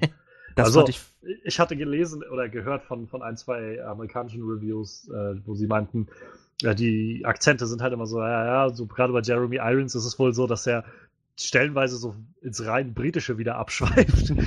Und naja. Ja, aber das, das hat mich sehr rausgerissen aus dem Film irgendwie. Gerade am Anfang. Ich, man, man gewöhnt sich so ein bisschen dran, aber gerade am Anfang dachte ich, oh nee, das muss ich jetzt hier zwei Stunden ertragen. So, oh, so das, das nimmt vor allem auch irgendwie dem, so, so dem, dem Ausdruck, den die Sprecher da reinlegen und dann hat im Original auch die Schauspieler da reinlegen, irgendwie einiges weg. Ja. Weil dann, dann ist der Akzent wesentlich mehr im Fokus als das, was eigentlich rüberkommen soll. Und nicht selten wird auch in den Akzent dann mehr Konzentration reingelegt als das, was eigentlich dann rüberkommen soll. Naja, das, das war halt schon problematisch für mich. Aber davon ab hat sie, hat sie natürlich gut gespielt. So, keine Frage. Ich, ich finde das total lustig. Ich hatte ja äh, bei, bei Downsizing so das so ein Problem mit dem, mit dem Akzent von der. Ja. Von der, ich, ich habe den Namen von der Schauspielerin vergessen. Ich weiß auch nicht mehr. Ja, auf, auf jeden Fall, in der Vietnamesischen spielt sie, glaube ich, ne, im Film. Ja. Ja, auf jeden Fall von, von der vietnamesischen Person und äh, da war, war im Deutschen der Akzent schon sehr schlecht so, aber ich find, in dem Film fand ich es jetzt eher schon wieder so. Ich weiß es nicht. Also ich glaube, die für einen deutschen Synchronsprecher ist es schon relativ einfach, so diesen russischen Akzent zu bringen, den wirklich, also auf dem Land so, die, die ganzen Russen, die ich kenne, die reden wirklich fast alle so. Das, das ändert zwar nichts daran, dass ich so, so einen aufgesetzten äh, Akzent total bescheuert finde, irgendwie so, aber ich finde, getroffen haben sie irgendwie trotzdem so. Also ich kenne ganz viele Russen, die wirklich so reden. Also ich kenne ich, ich kenn keine Osteuropäer, die so reden und ich kenne einige Osteuropäer. Echt jetzt? Äh, also, bei, ja. also, die ganzen Russen, die ich hier kenne, die, äh, ich finde ganz viele, die so reden, das ist total krass. Ich, Außer also der eine Russe, der in Stuttgart über die Grenze gekommen ist. Der hat einen schwäbisch-russischen Akzent, das ist noch geiler. Ja, gut, aber ich, hab, ich, ich behaupte mal, das sollte kein schwäbisch-russischer Akzent werden da auf der Leinwand. Also ich nee, glaube, nee, mein, mein größtes Problem, wenn, ich, wenn wir von den Akzenten reden, ist halt vor allem, dass man diese Leute, die das alles sprechen, schon mal in andere, also vor allem in anderen hochdeutschen Stimmen und, ja, und Varianten mhm. kennen. Und gerade ja. dadurch wirkt, also für mich jedenfalls wirkt es halt noch offensichtlicher, dass es halt aufgesetzt ist. Und ähm, also ich will damit nicht sagen, dass das ein astreiner russischer Akzent war und bloß die Stimme mir einfach das versaut hat. Ich fand den auch so sehr aufgesetzt, aber gerade Ja. das hat es für mich noch deutlicher hervorgehoben, sodass ich die Synchronsprecherin, die Jennifer Lawrence sonst hat, auf einmal reden höre mit halt, äh, was kann ich für sie tun? So, ja, ja. Schade, wie Also, es hat es auf jeden Fall hervorgehoben, aber muss sagen, so wirklich authentisch war keiner der Akzente. Nein, nein, nein. Am, am, am allerersten noch der Akzent ihres, äh, ihres Onkels auf Deutsch. So, da dachte ich so, ja, gut, okay, das kann man irgendwie durchgehen lassen als, als irgendwie anständige Arbeit vom Sprecher, aber alles andere war echt nicht wirklich akzeptabel. Und ich finde, sie hätten das lassen sollen. Aber das sind bei den guten Sachen. Also Jennifer Ja, Lawrence hat gut äh, gespielt. Und ich finde auch, Auf jeden Fall. ja, ich denke auch, ich finde eigentlich auch der Rest vom Cast hat ganz gut abgeliefert. Ja, Wie, wie heißt diese, diese Schauspielerin? Äh, Martha hieß sie, glaube ich, im, hieß der Charakter, glaube ich, die dann in der, später in der Badewanne getötet wurde. Die habe ich schon mal irgendwo anders gesehen und ich weiß nicht mehr wo. Wisst ihr das? ich weiß es jetzt nicht, ich schau mal nach. Nina Ähm. hieß sie nicht, ne? Hier sind nicht mal dabei. Äh, Englisch. Aber so insgesamt äh, stimme ich dir erstmal zu. Also ich fand auch den Rest des Casts eigentlich sehr gut gewählt. Ähm, zwar so ein bisschen verschenkt an, an einigen Stellen, komme ich dann später nochmal drauf, aber so, also Jeremy Irons ist, finde ich, immer ein großartiger Schauspieler. Ähm, den äh, fand ich sehr schön, den von Mans Raider, den hatten wir nur kurz gesehen. Den Sierra Heinz von Steppenwolf, sollte ich wohl dafür sagen. Äh, ähm, und ja, Joel Edgerton ist halt, ich, ich war jetzt ganz froh, ihn mal irgendwie in, in echt gesehen zu haben, nachdem ich ihn irgendwie, glaube ich, bisher bloß in Bright gesehen habe als Ork. Und da halt so, äh, ähm, er hat jetzt einen besseren Eindruck auf mich gemacht. ähm, auf an, mehr komme ich dann, glaube ich, später nochmal. Ähm, ja, also der Typ, der ihren Onkel gespielt hat, war ja mal so richtig creepy. Ich finde einfach, der sieht voll aus wie Putin. Ja, Ganz hab im Ernst, der sah voll aus wie Putin. Übrigens, die Dame hat in Lost Season 4 mitgespielt, vielleicht erkennst du sie daher. Die heißt Tekla Reuten. Ja, ich hab's gerade auch, aber. Ich weiß auch nicht, wie die da gespielt hat, keine Ahnung. Aber es ist definitiv, ja, dann, dann kenne ich sie wahrscheinlich, wahrscheinlich daher. Ich, mir kam das Übrigens- Gesicht jetzt nicht bekannt vor, aber. Äh, sorry, ich woll- wollte euch gar nicht unterbrechen über die äh, Lost-Sache. Äh, hau, hau raus. Ist, ist dir der, der Schauspieler vom, äh, von der Schweizer Bank aufgefallen, Manuel? Nee, tatsächlich nicht. Der Junge, der, der junge Schauspieler, der draußen Ja, sie ich, empfangen ich hat weiß, und wen so, du meinst, ja, aber. das ist, das ist äh, Jonas aus Dark. Ah, okay, krass. Das ist mir dann aufgefallen im Film. So. Ich dachte, nein, warte, den kennst du doch. Das ist, das ist der Typ aus Dark. Sebastian Ja. Hülk? Zufällig. Äh, wenn er so heißt, dann weiß ich Das ist der einzige deutsche Name, den ich hier gerade lese, deshalb. Äh, nee, Luis Hofmann heißt der Mann. Äh, Ah, der- aber Sebastian Hülk müsste ja auch ein Deutscher sein, ne? Wahrscheinlich. Gut möglich. Behaupte ich jetzt mal. Ja, verrückt, lustig. Ja, ich, ich glaube tatsächlich, gut, in dem Fall kann man jetzt wahrscheinlich noch nicht davon reden, aber ich glaube tatsächlich, dass so eine Serie wie Dark, die dann doch international ein bisschen äh, Anklang findet, äh, vielleicht ein Sprungbrett für manche sein kann, ne?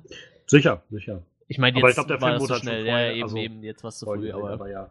geht mir dann auch durch den Kopf. Ja, und Sebastian Höck kommt aus Bottrop. Also, ja. Das war übrigens der Typ, der, äh, der diesen Hitman da gespielt hat. Äh, der, der, mit kann- seinem. Ja. Mit Der seinem, Polterer? Ja, ja, genau, mit seinen Ah, Werkzeugen und so. Ja, ja, cool. Ja, den mochte ich aber, den Charakter. Also ich Folterer mochte den Charakter nicht, aber ich mochte, wie er ihn gespielt hat. Ich mag Folterer immer, Folterer sind super. Und ich fand's auch sehr. Ich, ich finde, äh, es gibt solche und solche, wo wir gerade schon bei, bei Lost gewesen sind. Da hast du halt Said Jarrah, ja, der ja, halt ja, so ja, unglaublich dreidimensional und vielschichtig ist. Und dann hast du einfach so einen Typen wie den jetzt im Film, der einfach nur Spaß an der Sache hat und einfach nur ein- Arschloch ist irgendwie. Ja, das ganz ist so, genau. ja. Aber ich find's total geil, wenn er ihm erst noch erklärt, wie dieses Teil funktioniert. Das ist total wie er sitzt so.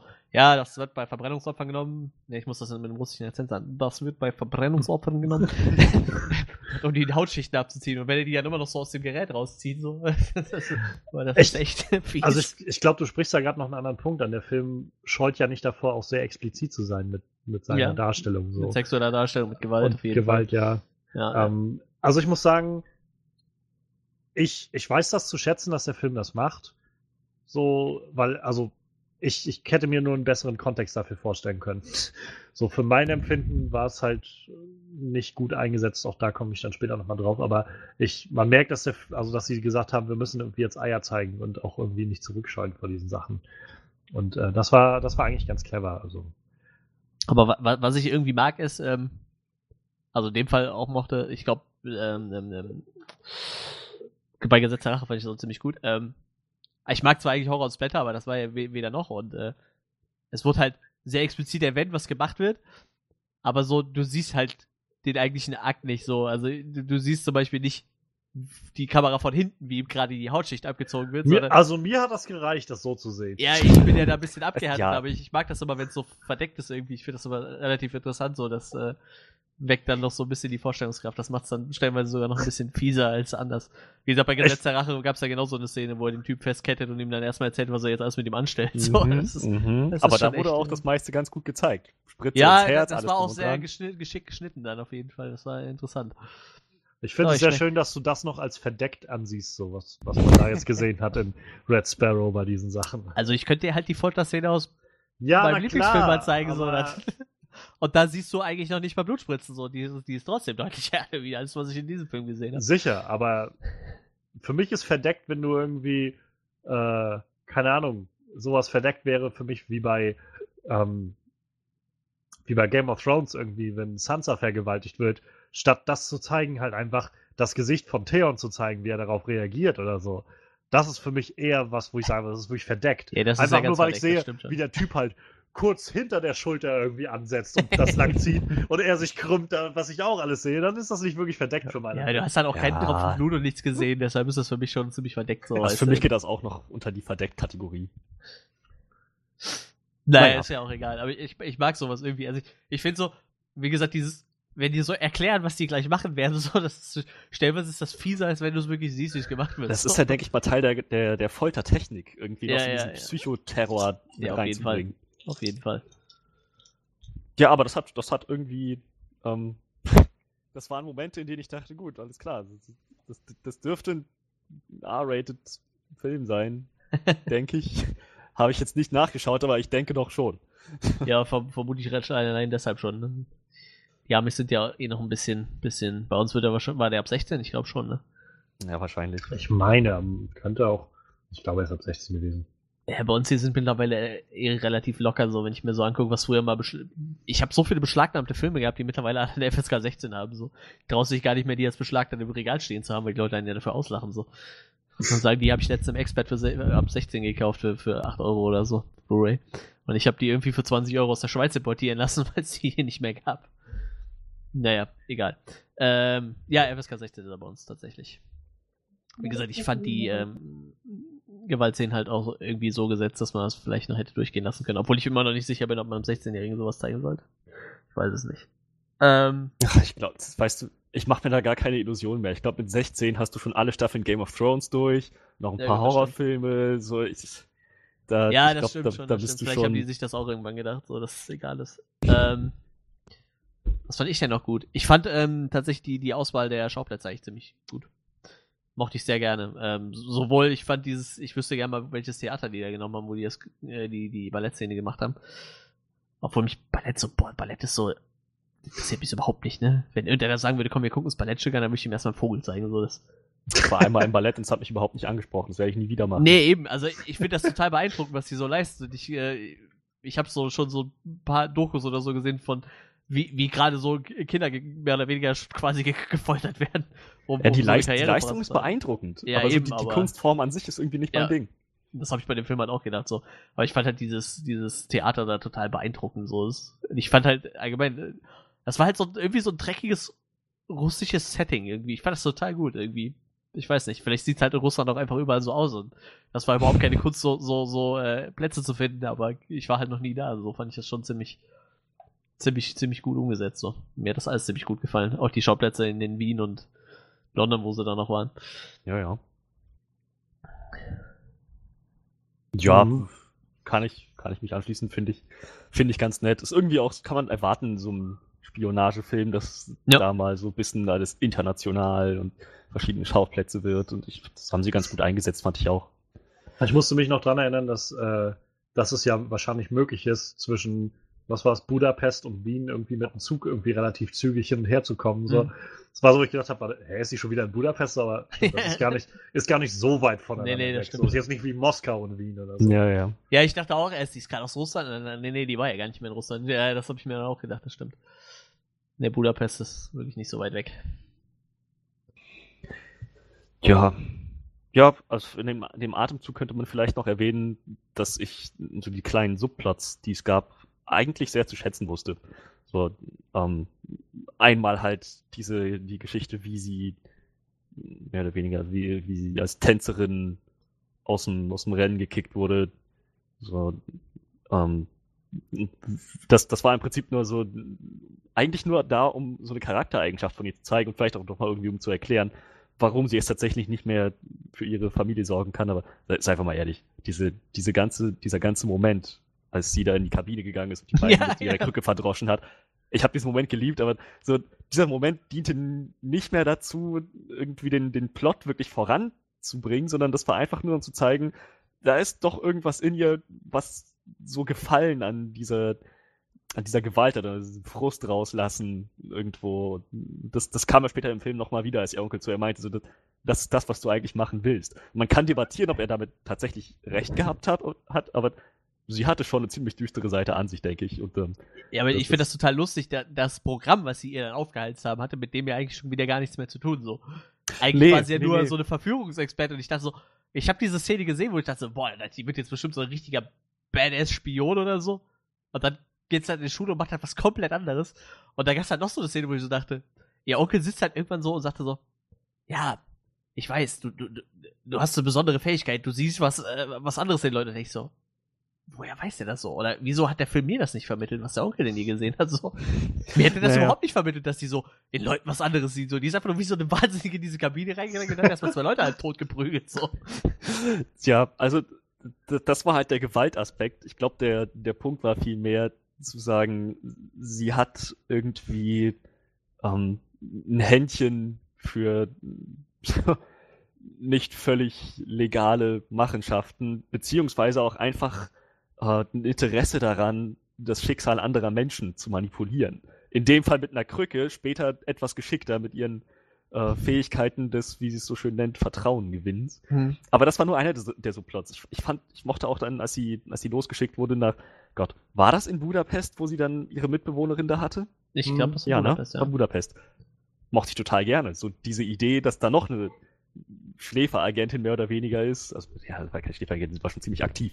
Also, dass da halt noch eine, noch ein, noch ein Sparrow rumläuft, die das schon ein bisschen länger macht, die auch schon irgendwie da so ihr, ihr Projekt hat, die beiden dann aufeinander stoßen. Das fand ich eigentlich ziemlich, ziemlich cool gemacht, muss ich sagen.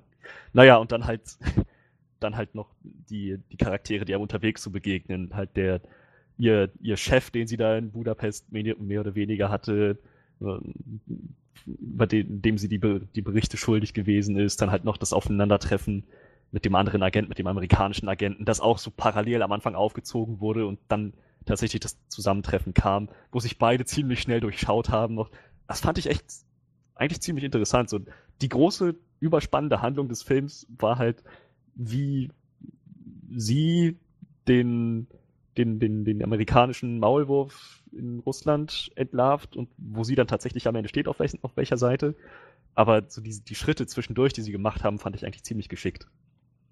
Bin gespannt, was ihr dazu sagt.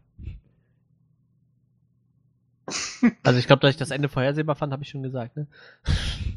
Ja. Aber Das, äh, das, das, das meinte ich auch gar nicht, aber sie haben, ich Nee, finde, nee, sie nee. haben auf dieses vorhersehbare Ende ziemlich gut hingearbeitet. Finde ich tatsächlich gar nicht so sehr, aber ähm, ich habe, glaube ich, einfach, weiß ich nicht.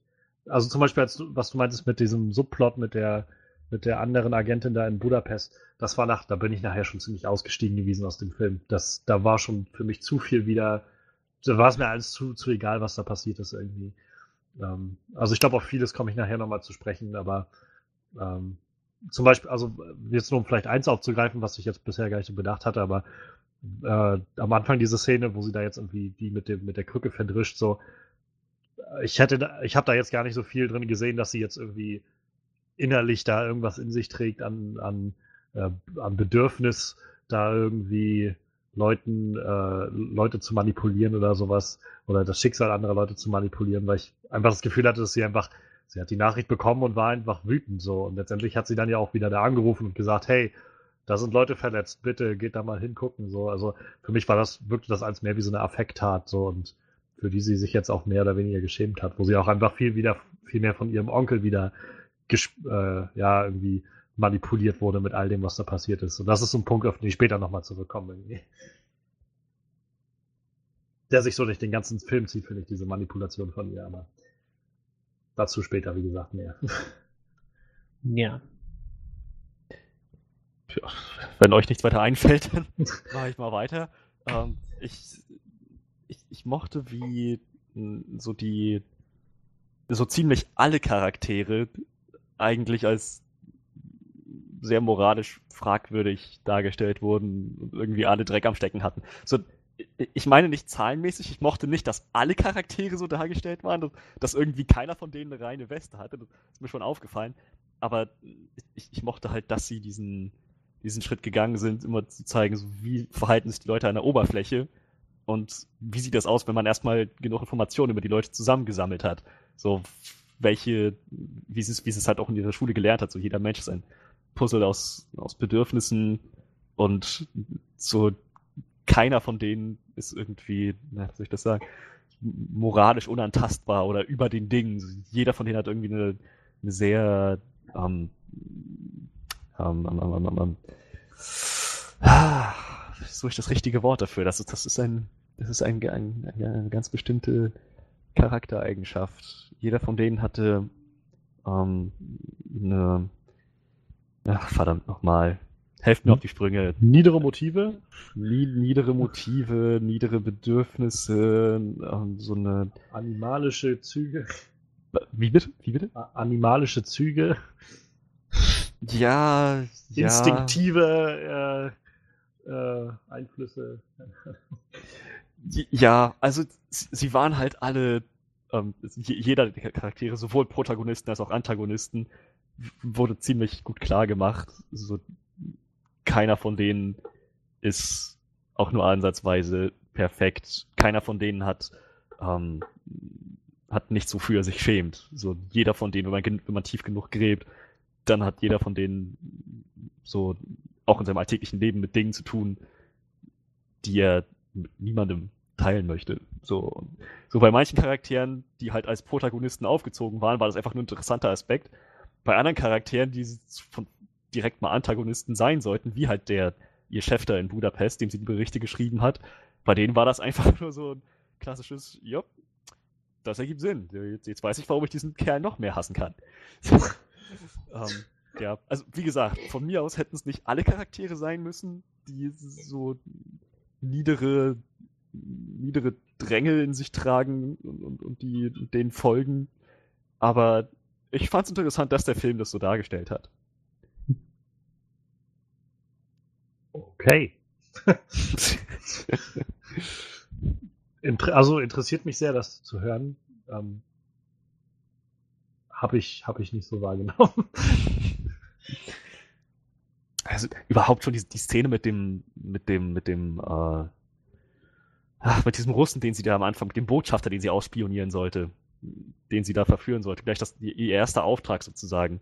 So wie das von jetzt auf gleich umgeschwungen ist, von diesem Typen, der noch irgendwie so sehr von oben herab, aber verhalten und irgendwie ähm, so, naja, so kriecherisch sich, sich gibt. Von jetzt auf gleich wurde er zum Vergewaltiger. Und dann dachte ich, wow, das ist die dunklen Seiten jedem dieser Charaktere, meine Fresse. so als es schon angefangen hat, ihr Bein abzulecken. Der wurde einfach innerhalb von 30 Sekunden ja, das so, stimmt. so exponentiell widerlicher. Das hat, ich fand, das hat echt gut funktioniert. Das stimmt. Tja, scheinbar bin ich allein mit dieser Ansicht. ja, ich fand's halt, ich fand das mit, mit dem Vergewaltiger zum Beispiel sehr vorhersehbar. Dass der sie vergewaltigen wird. ähm, Das ja. war mir tatsächlich. Aber es war widerlich. Äh, also ich meine, es war widerlich inszeniert, auf jeden Fall. Das war mir Ja, tatsächlich diesmal explizit. nicht, äh, nicht, äh, das habe ich tatsächlich nicht vorher gesehen. Ich habe tatsächlich gedacht, dass der einfach in so eine ganz merkwürdige fetische Richtung geht, aber dass er jetzt einfach mal so, sie quasi angreift, das habe ich nicht kommen sehen. Also ich habe es, ich konnte jetzt nicht hundertprozentig voraussehen, was passiert, aber ich habe es mir echt gedacht. Also es war so das, worauf ich am meisten getippt hätte, dass er jetzt sie wahrscheinlich eher vergewaltigen wird da oben. Oder es versuchen wird und entweder sie sich irgendwie befreit oder ihr dann geholfen wird. Oder es eben passiert und sie danach dann irgendwie sich ihn, ihn umbringt und dann zu den Sparrows geht oder irgend sowas. Aber war, das war so mein, mein Tipp, dass er wohl wahrscheinlich sie vergewaltigen wird. Hm. Ja, ich bin, also ich glaube, ich bin so ziemlich durch. So, für mich sind halt die Schauspieler irgendwie sehr, sehr gut gewesen oder gut gewählt gewesen, wenn auch nicht gut eingesetzt an einige. Ähm, ja. Ich, ich, ich mag halt an sich dieses Thriller-Setting sehr gerne, aber für mich ist halt doch zu viel auf der, auf der negativen Seite. Okay. Und Manuel, hast du noch irgendwas Gutes? Nö, ich glaube so prinzipiell auch nicht. Puh, ist ja nicht zu glauben. Also, Mann. Ich habe jetzt aber auch nicht so viel Negatives, ne? Ich fand den halt okay. Tja, naja. Also, dann, dann kann ich ja vielleicht noch mal einwerfen. Ähm, ich mochte so die, diese Beziehung, die sich zwischen ihr und, ach Gott, Moment. Wie hieß er? Das Joel ein, Ja, sein Charakter. Keine Ahnung. Ja. Nate, Nate, Nate, Nate, Nate, Nate, stimmt, ja. Nate. Nate Nash, Nate Nash, genau. So, ihn als Charakter fand ich erstmal interessant. So, und halt auch die Beziehung, die die beiden zueinander entwickelt haben. So, man, ich wusste ehrlich gesagt nicht mal ganz genau, auf wessen Seite spielt sie gerade. Manipuliert sie ihn, manipuliert sie die anderen Leute, so, wie wichtig ist er ihr? Und das wurde halt, das kam ziemlich, ziemlich gut rüber letzten Endes, dass sie für ihn irgendwo ein Opfer gebracht hat dass er dann auch mitgespielt hat am Ende bei dieser, dieser, bei diesem, bei diesem großen Trick, den sie da durchgezogen haben. So. Und ja, also wieder so ein ähnliches Ding fand ich wie bei ich werde wahrscheinlich, auf, ich werd wahrscheinlich auf, aufs Maul kriegen dafür, dass ich diesen Vergleich ziehe. Aber so ein ähnliches Ding wie bei Wind River, wo halt diese beiden Charaktere irgendwie eine, Ver eine Bindung zueinander haben. So, aber es nicht unbedingt gut für ihre Beziehung ausgeht. So, man, man kann debattieren, ob die beiden sich jemals wiedersehen oder nicht und ob die wie die beiden jetzt zueinander stehen. Hm, aber es, es war schon halt, man hat gemerkt, sie waren sich gegenseitig wichtig und sie haben, naja, sich entsprechend verhalten.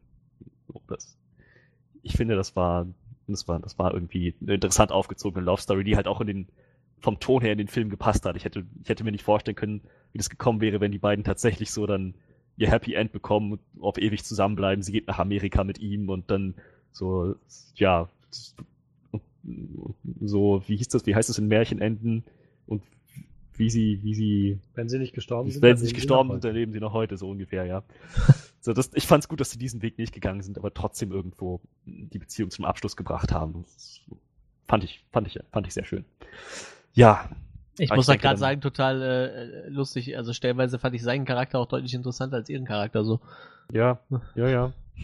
Also ich fand ihr Charakter nicht immer so, wie gesagt, gut gespielt, aber stellenweise fand ich seinen Charakter tatsächlich irgendwie interessanter so. Der hat mir irgendwie ein bisschen mehr gegeben als ihr Charakter so. Kann ich, kann ich, ähm, kann ich mich irgendwo auch mit anschließen. So, ich fand es, ich halt, beide waren interessante Charaktere. Ja. Vielleicht habe ich ihm aber auch einfach nur einen starken Sympathiebonus gegeben dafür, dass er der verdammt nochmal einzige Typ war, der keinen aufgesetzten russischen Akzent hatte. Vielleicht. Schön. Gut. Ähm, sind wir dann durch? Gehen wir weiter zu den Sachen, die uns nicht so gut gefallen haben? Von mir aus gehen wir weiter, bevor ich hier nur noch meinen Monolog durchziehe. Du kannst doch gerne noch loswerden, wenn du noch was hast. Also, wenn ihr mir noch zehn Minuten Bedenkzeit gibt, fällt bestimmt, bestimmt noch was ein, aber das kann ich dann nachher noch ins, das kann ich nachher noch dann, ins Resümee packen. Ja, dann also, kannst du das nachher noch was rein. Okay. Also wenn ich mal da ansetzen kann, ich ziehe das glaube ich mal so ein bisschen rückwärts auf. Äh, ganz, ganz offensichtlich hat Freddy viele Ansatzpunkte da gefunden, wo ich sie überhaupt nicht gefunden habe. Ich finde, die Beziehung der beiden war grauenhaft. Ich finde, es hat, also es hat überhaupt nicht für mich funktioniert. Ich habe keinen Moment irgendwie eine Chemie zwischen den beiden gefühlt. Es war mir die, es war mir so ziemlich von Anfang an egal, was mit ihm passiert. Deshalb hatte das so überhaupt keinen emotionalen Wert für mich, als sie nachher äh, an seinem Bett saß oder sowas. Und es hat überhaupt nichts bei mir ausgelöst. Und äh, auch ihr Spiel, was sie da gespielt hat, fand ich ziemlich offensichtlich irgendwie. Ähm, dass gerade dadurch, dass, dass diese emotionale, dass ich nicht so in, emotional investiert war in diese Beziehung der beiden, hatte ich halt auch nie mir so, oh mein Gott, betrügt sie ihn jetzt oder nicht so. Das war so, ich gedacht habe, hm, sie wird wahrscheinlich einfach am Schluss alle irgendwie über, über, übers Kreuz hauen. Niemandem so wirklich was davon erzählen und ihr eigenes Ding machen.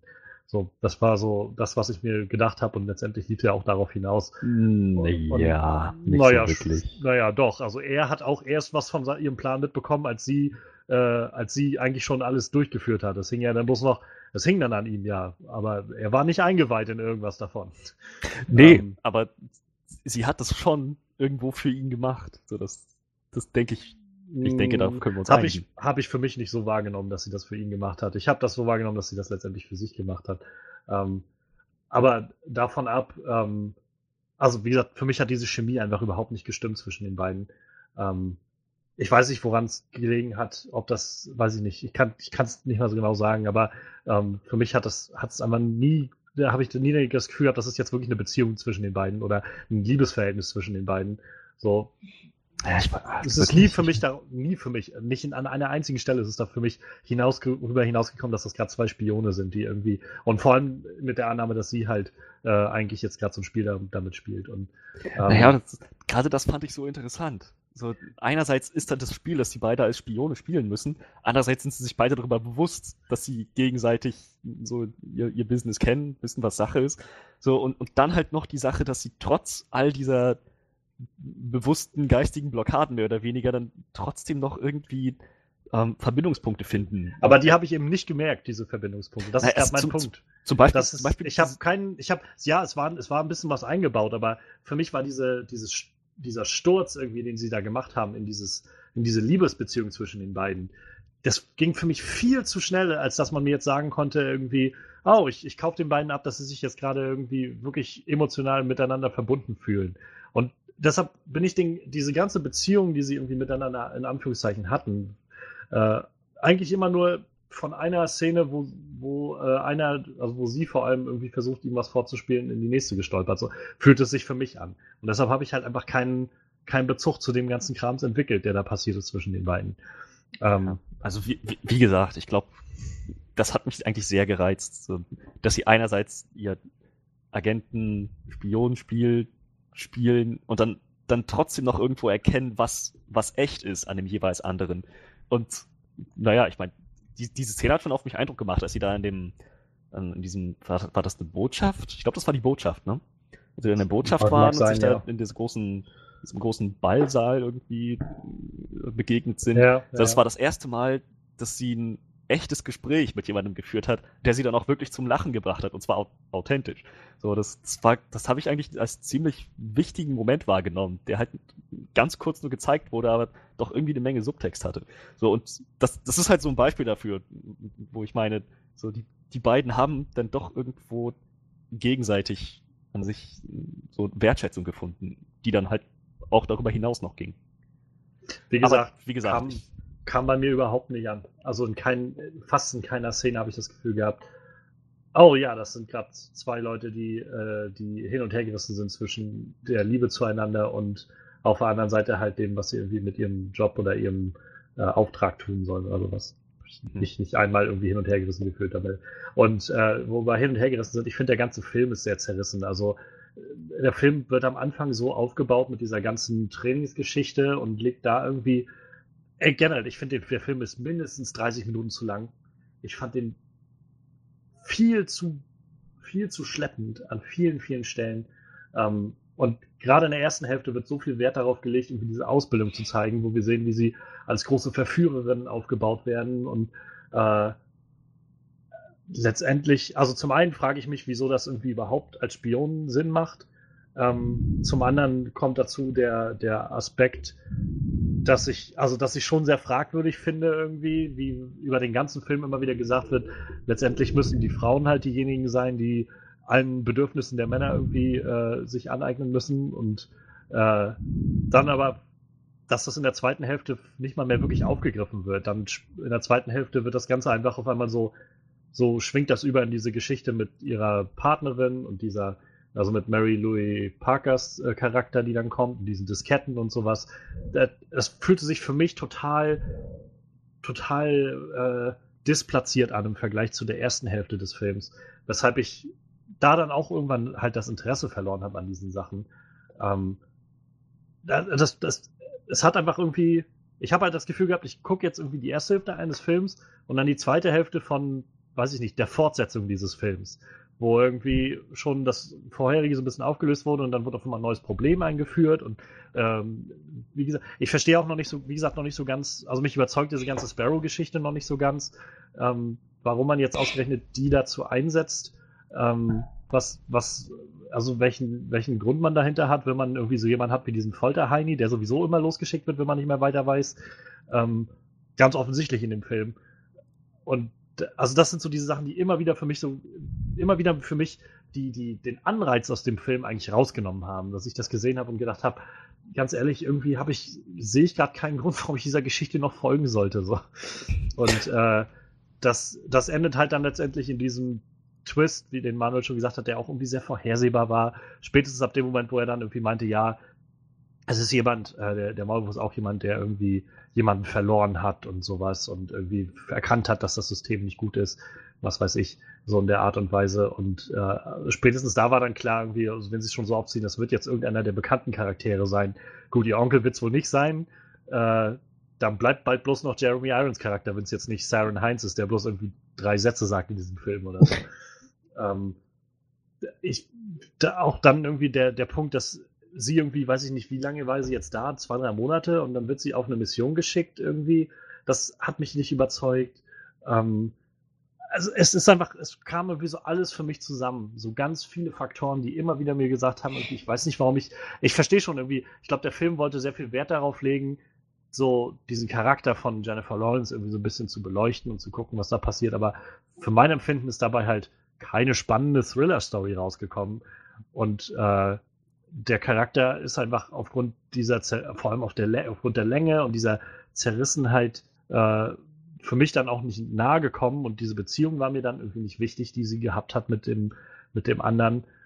Und dazu kommt dann, dass der Film, finde ich, auch von, von seiner ganzen Stilistik, von seinem Style, von der Art und Weise, wie er gemacht ist, so 0815 ist. So, das ist so, ich meine, wenn du dich zurückerinnerst, Freddy, als wir letztes Jahr Atomic Blonde besprochen haben, war das, wo ich meinte, das ist halt irgendwie unglaublich krasse Action und sowas. Ich fand die Story jetzt nicht so überzeugend, aber der Film hatte wenigstens einen eigenen Style. So, das war, wenn, wenn du Atomic Blonde zu mir sagst, dann habe ich ein wirkliches, eine Stilistik vor Augen davor, ein eigenes Gefühl, was der Film hat. Das hatte ich halt bei diesem Film die ganze Zeit nicht. Ich habe das Gefühl, ich, das hätte jeder Film sein, also jeder 0815 Spy-Thriller irgendwie sein können. Ähm, wieder, es hat wieder nur dazu beigetragen, dass ich einfach mich überhaupt nicht mehr investiert gefühlt habe in diesen Film und ja, letztendlich dann äh, letztendlich irgendwo ab der Hälfte wirklich mich nur noch gelangweilt habe in dem Film und es, es wurde nicht besser für mich. Ich habe mich halt einfach mehr und mehr nur noch gelangweilt und irgendwann echt mir gewünscht, dass es bald mal rumgeht. Und wie gesagt, dann geht der Film irgendwie zwei Stunden zwanzig oder so. Also ähm, fand ich wie, wieder damit aus das Pacing fand ich nicht, fand ich nicht geeignet dafür. Also ähm, ja, fiel bei mir auf jeden Fall nicht auf fruchtbaren Boden der Film. Nee, okay. Ich finde es total lustig, weil ich gerade das Pacing in dem Film, äh, ich gucke irgendwann so auf die Uhr und denke so, wow, es sind schon fast zwei Stunden rum. Da dachte ich, das ist echt krass, die Zeit ist echt so weggeflogen. Ich fand es halt nur tatsächlich echt schade, dass äh, viele Sachen in dem Film so vorhersehbar waren, weil das finde ich gerade bei so einem Film eigentlich ziemlich wichtig, dass das nicht der Fall ist. Gerade wenn so ein Spy-Agenten-Ding und dann noch so ein Doppelagenten-Ding wird und so. Und, äh, da ist halt, also mir war halt irgendwann recht schnell klar, äh, wer der Maulwurf ist, fand ich irgendwann sehr ersichtlich und als es dann auch wirklich rauskam, war mir eigentlich auch klar, dass sie ihn nicht ausliefert, so dass sie ihren Onkel ausliefert, war mir dann auch ziemlich klar. Ähm, das fand ich halt echt ein bisschen traurig, so das macht halt sowas irgendwie ziemlich kaputt. So. Also für mich war diese ganze Maulwurf-Geschichte im Prinzip nur die Rahmenhandlung. Ich habe das gar nicht mal als zentral wahrgenommen irgendwann. Es, es, war mir auch ziemlich egal. Also, dass dann rauskam, es war Jeremy Irons Charakter, dachte okay, whatever, kann ich mit leben. So, tangiert mich irgendwie auch nicht wirklich. So, das, das Interessante ist, was sie aus diesen Situationen macht, fand ich. Naja, also so sehr wir uns auch uneins sind mit Johannes über, die, über viele Dinge, ich kann schon sagen, dass mich das Pacing auch ziemlich irritiert hat. Ich hatte das Gefühl, der Film weiß einfach nicht, wann er zu Ende sein will. Der hatte irgendwie so, das Gefühl, der hatte vier, fünf dritte Akte. So, ich dachte immer, Ja. okay, jetzt, jetzt ist vorbei. Okay, aber jetzt ist der Schlusspunkt erreicht. Nee, immer noch, okay, okay, jetzt, jetzt aber wirklich. So, naja, so, es ist, ähm, ich, ich kann nicht sagen, dass der Film so einen wirklichen, eindeutigen Klimax hatte, der so über allem steht. Ich glaube, der, ähm, der hat sich halt dann doch irgendwo so ein bisschen ausgeschmiert gegen Ende, wenn man das so sagen kann. Es, es war dann nicht mehr so eine, es war halt keine straffe Erzählweise mehr gegen Ende, so gerade in der zweiten Hälfte des Films, sondern das war nur so, und hier ist ein wichtiger Punkt der Story und hier ist noch einer und hier ist noch einer und danke für die Aufmerksamkeit, ihr dürft jetzt gehen. So, das, das fand ich dann schon ein bisschen schade, so das Ja. Ding, das die Luft rausgenommen hat. Ja. Wie gesagt, ist halt an vielen Stellen, wo es, wo es, äh, wo es für mich das, das Pacing einfach noch das, das noch unerträglicher, oder unerträglicher nicht, aber halt sehr viel gewichtiger gemacht hat, weil ich dadurch das Gefühl hatte, nicht nur, dass irgendwie Dinge passiert sind, die mich jetzt nicht erreicht haben, so es, es zog sich einfach noch viel mehr in die Länge dadurch. So. Und, ähm, vielleicht ist, trägt auch meine gesamte Stimmung in dem Kino mit meinen Nee. Sitznachbarn noch dazu bei oder so, dass ich in der, einfach meine Tagesstimmung nicht so drinne war, aber ähm, ich weiß nicht, also im, im, ich habe auch zum Beispiel so ein Problem mit dieser ganzen, äh, mit dieser Nummer, wo sie, wo sie dann von den Russen gefangen genommen wird wieder und dann gefoltert wird und so. So, ich, also beim besten Willen, so, ich, ich sehe halt irgendwie, es fällt mir halt schwer zu sehen, was jetzt gerade der, der Sinn hinter dieser Szene ist, so. Ähm, also hinter dem, dem Handeln der Charaktere da ist, weil letztendlich ist es ja scheißegal, was sie sagt. Sie glauben tr trotzdem, dass sie das gewesen ist. Äh, sie bringen da trotzdem alle um. Also warum gucke ich mir das jetzt irgendwie die ganze Zeit an? So, das ist halt, wo steckt der Sinn hinter der Folter, wenn die Leute, die da foltern, sowieso schon wissen, welche Antwort sie haben, haben und haben wollen und die bloß noch hören wollen, warum? Also das sind so die Sachen, wo ich gedacht habe, hier, hier wird jetzt gerade schon wieder einfach so einfach nur diese Stilistik gegenüber der, der Logik des Films selbst gesetzt. So. Und wie gesagt, das sind immer so diese Momente, wo ich das Gefühl habe, warum? Das wäre direkt mein nächster Punkt gewesen, tatsächlich. Also, wenn sie schon sowas haben wie Red Sparrows, dann müssten sie eigentlich einsehen, dass pure Gewaltfolter meistens einfach nur zu ausgedachten Antworten führt und nicht zu tatsächlich Ergebnissen, Fortschritt. So, wenn sie sich dessen bewusst sind, dann verstehe ich, habe ich auch nicht ganz verstanden, warum sie jetzt hat, so dann im Prinzip bei ihr wieder auf die, auf die Gewaltfolterschiene gehen, um die eine Antwort zu kriegen, die sie haben wollen. Ist, sie kriegen ja dadurch nicht mal die Wahrheit, wenn sie Ja. einfach jeden foltern und dann umbringen. So, sie kriegen einfach nur irgendwelche Antworten, die sie, die sie hören wollen, oder von denen die Opfer denken, die Gefolterten denken, dass sie, dass sie sie hören wollen. Und, und vor allem, Das, vor allem, das ist halt der Punkt. So letztendlich fallen sie ja dann trotzdem wieder auf dieses Muster zurück. Letztendlich kommt der Folterheini ja trotzdem und fängt an, Nate da irgendwie die Haut abzuziehen.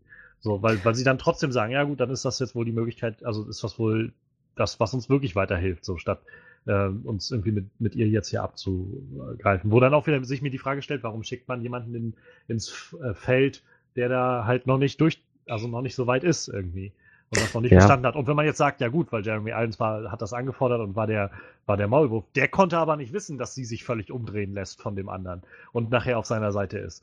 So, das weiß ich nicht. Also, das sind halt natürlich alles so irgendwo Plotholes, die irgendwie jeder Film hat und wo man wahrscheinlich, wenn man, wenn man irgendwie drin ist, so dann auch genug Suspension of Disbelief hat, das irgendwie hinzunehmen.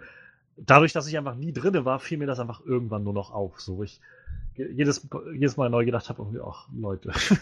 Also um das Leute, vielleicht mal ein Leute. bisschen ähm, differenzierter zu betrachten, an sich ist, hätte ich so mit dem Suspension of Disbelief, mit der Gewaltfolter in dem Film noch leben können, ähm, rein von der filmischen Logik her, wenn es sich tatsächlich angeboten hätte.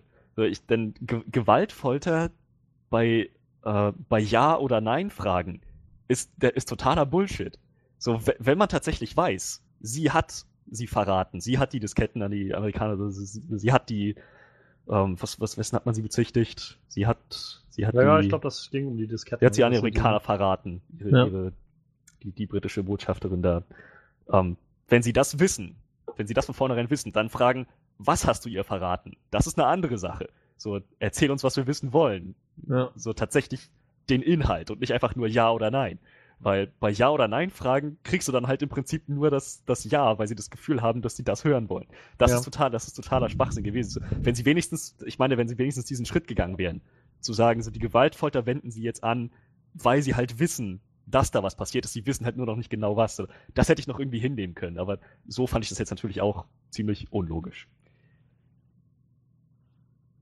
Tja. Ja. Ja, das ist halt der Punkt, wo ich so denke, wenn man schon darauf hinausgeht und wenn sie jetzt, äh, wenn sie schon darauf anspielen wollen in dem Film, dass es halt, dass sie zusammen mit dem, mit dem Nate irgendwie dann den, ihren Onkel da irgendwie festmachen will oder sowas, dann, dann hätte sie das ja vielleicht auch schon vorher mit ihm klären können. Und wenn er von dem, von dem Typen gefoltert wird, dass er dann halt den Namen des Onkels sagt oder sowas. Also, das meine ich halt, wenn sie irgendwie, sie ziehen diese in der ersten Hälfte dieses ganze Sparrow-Ding auf, um zu sagen, ja, das ist eigentlich die wirklich wahre Art, wie man irgendwie Leute ausnimmt. Und wie gesagt, ich finde das Konzept auch immer noch sehr fragwürdig, was sie da aufstellen. Also nicht nur von dem, was sie da sagen, also von der, natürlich von der Logik dahinter ist es noch was anderes, aber von der Bedeutung, die dahinter steht, für mich jedenfalls irgendwie was, wo ich denke, hm, ähm, weiß ich nicht, ob ich das so, so sehen möchte, den ganzen Film, wie, wie Frauen sich die ganze Zeit äh, irgendwie äh, auch auf der Suche nach Informationen und trotzdem immer wieder unterwürfig machen für alle möglichen Leute. Ähm, aber auf der anderen Seite halt dann immer wieder halt zu diesem Folterheini zurückzukommen und äh, das immer, also er taucht ja nur mehrmals in dem Film auf, immer als so die, die ultimative Lösung irgendwie, wenn sie dann nicht wissen, wie es weitergehen soll. Ähm, ja, das ist halt irgendwie nicht so wirklich überzeugend gewesen für mich. Ja, dieses ganze Folge-Ding hat in dem Film halt überhaupt nicht funktioniert. Ich, ich hätte höchstens noch als Bestrafung hätte ich es auch verstehen können. Ja, So, dass ja, klar. Das mit der, das mit der, zum Beispiel das mit der, das mit dieser eiskalten Dusche, die sie da gekriegt hat, so, das, das, steht, das kann ich mir auch einfach nur als Bestrafung im, im, im, russischen Jo, Staatsgefängnis vorstellen. Aber ja, nee, das, das war ja auch nicht der Punkt. Muss jetzt dazu sagen, Freddy saß noch nicht so auf dem russischen Staatsgefängnis. Wie gesagt, ich kann es mir vorstellen. Wovon wir ich bin wissen. mir nicht hundertprozentig sicher, dass wissen. das so abläuft. Ja, deshalb sage ich ja nicht so oft. Nur die paar. Nee, Praktikum ähm, gemacht. ja, also ich meine, ich kann nur Positives berichten. Ähm, das ist ein sehr angenehmes Arbeitsumfeld. So, nein, ähm, natürlich. Freddy hat als Musiklehrer für die Sträflinge da gearbeitet. Für die, die noch hören konnten, meine ich Ja. natürlich. Ja. Genau. Die anderen wurden die Ohren abgeschnitten und äh, falsch rum wieder zugetackert. ich wäre kreativer Folterer, glaube ich. Tja. Ja, also, ähm, was hat, hat, hattest du noch einen Punkt, der dir nicht gut gefallen hat, Johannes? Oder was hattest du jetzt eigentlich für Punkte angebracht? So, du hat, fandst den Film vorhersehbar, das war die eine Sache. Ich finde ich find den Film in sich halt sehr zerrissen Okay. mit den beiden Hälften. Ich kann, fand die Love Story von ihr nicht sehr gut. Ich fand die, äh, das, das Männer- und Frauenbild, was sie irgendwie dargestellt haben in dem Film, ehrlich gesagt nicht so prickelnd. Ähm, das war, ich fand den Style des Films halt unglaublich 0815. So. Ich glaube, das ist noch so mit einer der größeren Sachen. So, wenn der Film ein bisschen mehr eigenen Charakter gehabt hätte, ein bisschen mehr Individualität gehabt hätte, so wie halt Atomic Blonde letztes Jahr, dann wäre ich auch noch unterhalten gewesen dabei. So bei Atomic Blonde kam ich halt raus letztes Jahr und dachte so, na gut, das war jetzt irgendwie nicht so das Beste, so da hätte man mehr draus machen können, aber ich war unterhalten so von dem, was ich gesehen habe. Ähm, aber dieser neue Film hatte jetzt, also zum einen schon mal nicht diese kreativen, gut inszenierten Actionsequenzen, aber darüber hinaus auch keine, keine bessere Story in meinem Empfinden und eben nicht mal diesen, diesen 80er, dieses 80er Feeling, was sie irgendwie bei Atomic Blonde drin hatten. Das sollte er doch, glaube ich, mit gar dem- nicht haben. Nein, oder? nein, nein, nein. Das, ich meine auch nicht, dass er ein 80er-Feeling haben soll, aber ich hätte gerne gehabt, dass er überhaupt ein eigenes Feeling hat. Weil das hatte ich jetzt überhaupt nicht das Gefühl. Ich, ich will nicht, dass der Film voll ist mit äh, Sweet Dreams oder sowas wie Atomic Blonde, aber ich, ich hätte mir einfach gewünscht, dass der Film überhaupt auf eine Idee kommt, sich selbst zu identifizieren als irgendwas Besonderes. Und das hatte ich halt nicht das Gefühl. Ich hatte das Gefühl, das war ein 0815 Thri äh, Spy-Thriller. Und äh, das, das hat halt alles einfach nur immer wieder mir so gedacht, irgendwie, ja, es interessiert mich gerade irgendwie immer weniger, was da gerade passiert. Tja. Naja. Also eine Sache, die, die, die mir noch, die ich noch vielleicht anmerken könnte, die mir nicht gut gefallen hat, war die, die Art und Weise, wie ihr Plan aufgegangen ist. Ähm, wie, wie hieß sie? Kat Katharina, ne? äh, ja, irgendwie so. Glaube ich, ja. Oder, ach, das, oder war das ihr Deckname? Ihr Das war die richtiger Deckung, Name? sie ist sagen. Dominik. Dominika, Ja, sowas, Dominika, ja, genau. So, ich habe nichts dagegen, dass sie die alle irgendwie an der Nase rumführt und, und gegeneinander ausspielt. Die Art und Weise, wie sie das gemacht hat, fand ich nun nicht besonders überzeugend. So, ich meine, wenn ich das richtig verstanden habe, dann hat sie das alles auf ihren Onkel schieben können, mithilfe dieses, ähm, dieser Substanz, die am Anfang des Films vorgestellt wurde, die man so unsichtbar an Sachen anbringen kann, die dann wochenlang danach nachweisbar sind, dass sie sozusagen da den Kontakt mit dem amerikanischen Agenten simuliert hat. Aber spätestens bei den Disketten hätte das schief laufen müssen. Denn, also die, wenn ich das richtig verstanden habe, die, ähm, die, die, die Disketten, die sie da hinterlassen hat im Hotelzimmer, sozusagen die, die gefakten Disketten, ähm, die hat die, die hat der russische Geheimdienst dann gefunden.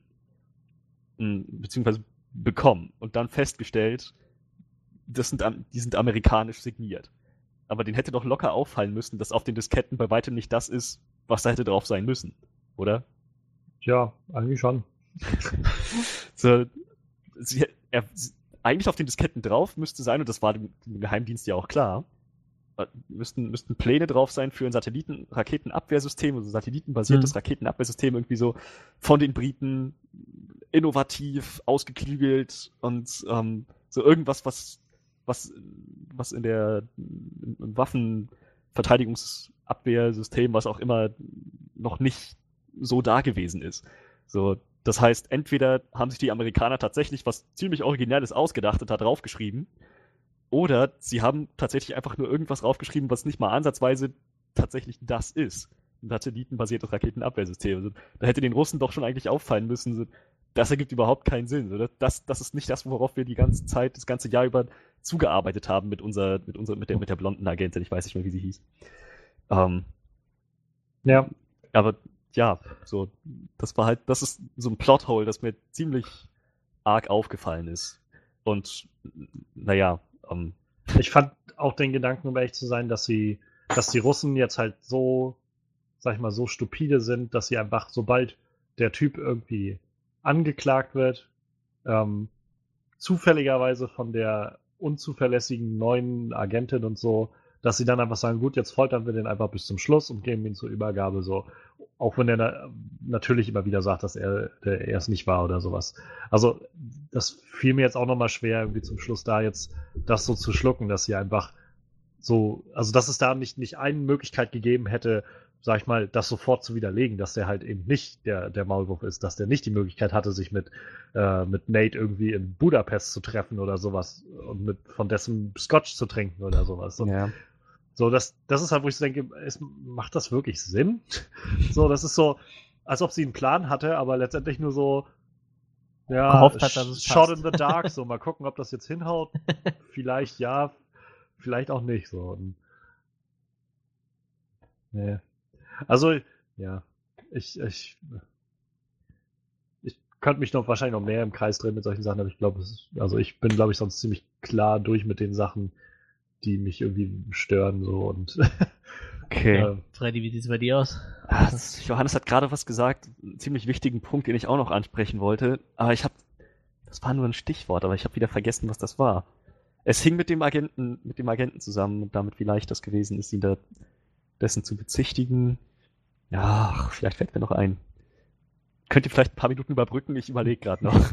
Ja, ich habe nichts zu überbrücken. Ich äh, ich will jetzt auch nicht Wort für Wort nochmal das verlangen, was Johannes gerade gesagt hat, wenn mir das wieder einfällt. Ähm, verdammt nochmal. Ja, wie gesagt, ich, ich habe ja schon gesagt, für mich war echt das Schlimmste diese Vorhersehbarkeit. Ich finde halt, so ein Film darf nicht vorhersehbar sein. Nee. Das ist halt echt scheiße. Das ist halt, das ist halt echt. Ich habe halt Atomic Blonde immer noch nicht gesehen, aber, aber. Ich, ich weiß wieder, ja. Aber macht erstmal zu Ende wie gesagt, ich habe Atomic Blonde nicht gesehen, keine Ahnung, ob der vorhersehbar ist, aber wenn ich mir so einen Agenten-Thriller angucke, so, dann, der darf halt eigentlich nicht vorhersehbar sein. Und ich fand den Film halt echt vorhersehbar so. Das ist halt echt ein bisschen traurig so. Ich mochte viele Sachen in dem Film, aber wie gesagt, das hat mich echt gestört. Ja, also mit der Vorhersehbarkeit, mit der Vorhersehbarkeit selbst habe ich jetzt nicht so das Problem, weil ich finde, dass die Zwischenschritte ganz gut gegangen sind. Aber auch davon ab, eine Sache, die mir noch aufgefallen ist, also negativ aufgefallen ist, war, dass wie du schon gerade meintest, sie eine ziemlich unzuverlässige Agentin ist. Sie war in der Ausbildung schon nicht die beste und mhm. hat nicht das abgeliefert, was man eigentlich von ihr erwartet hat. Dann hat sie bei ihrer ersten Mission auch nicht das abgeliefert, was man von ihr erwartet hat. Ähm, dann ist sie, naja, halt auch in ihrem Auslandseinsatz mehrfach gescheitert, musste noch einmal von diesen Folterern eine Todesdrohung kriegen, damit sie pariert.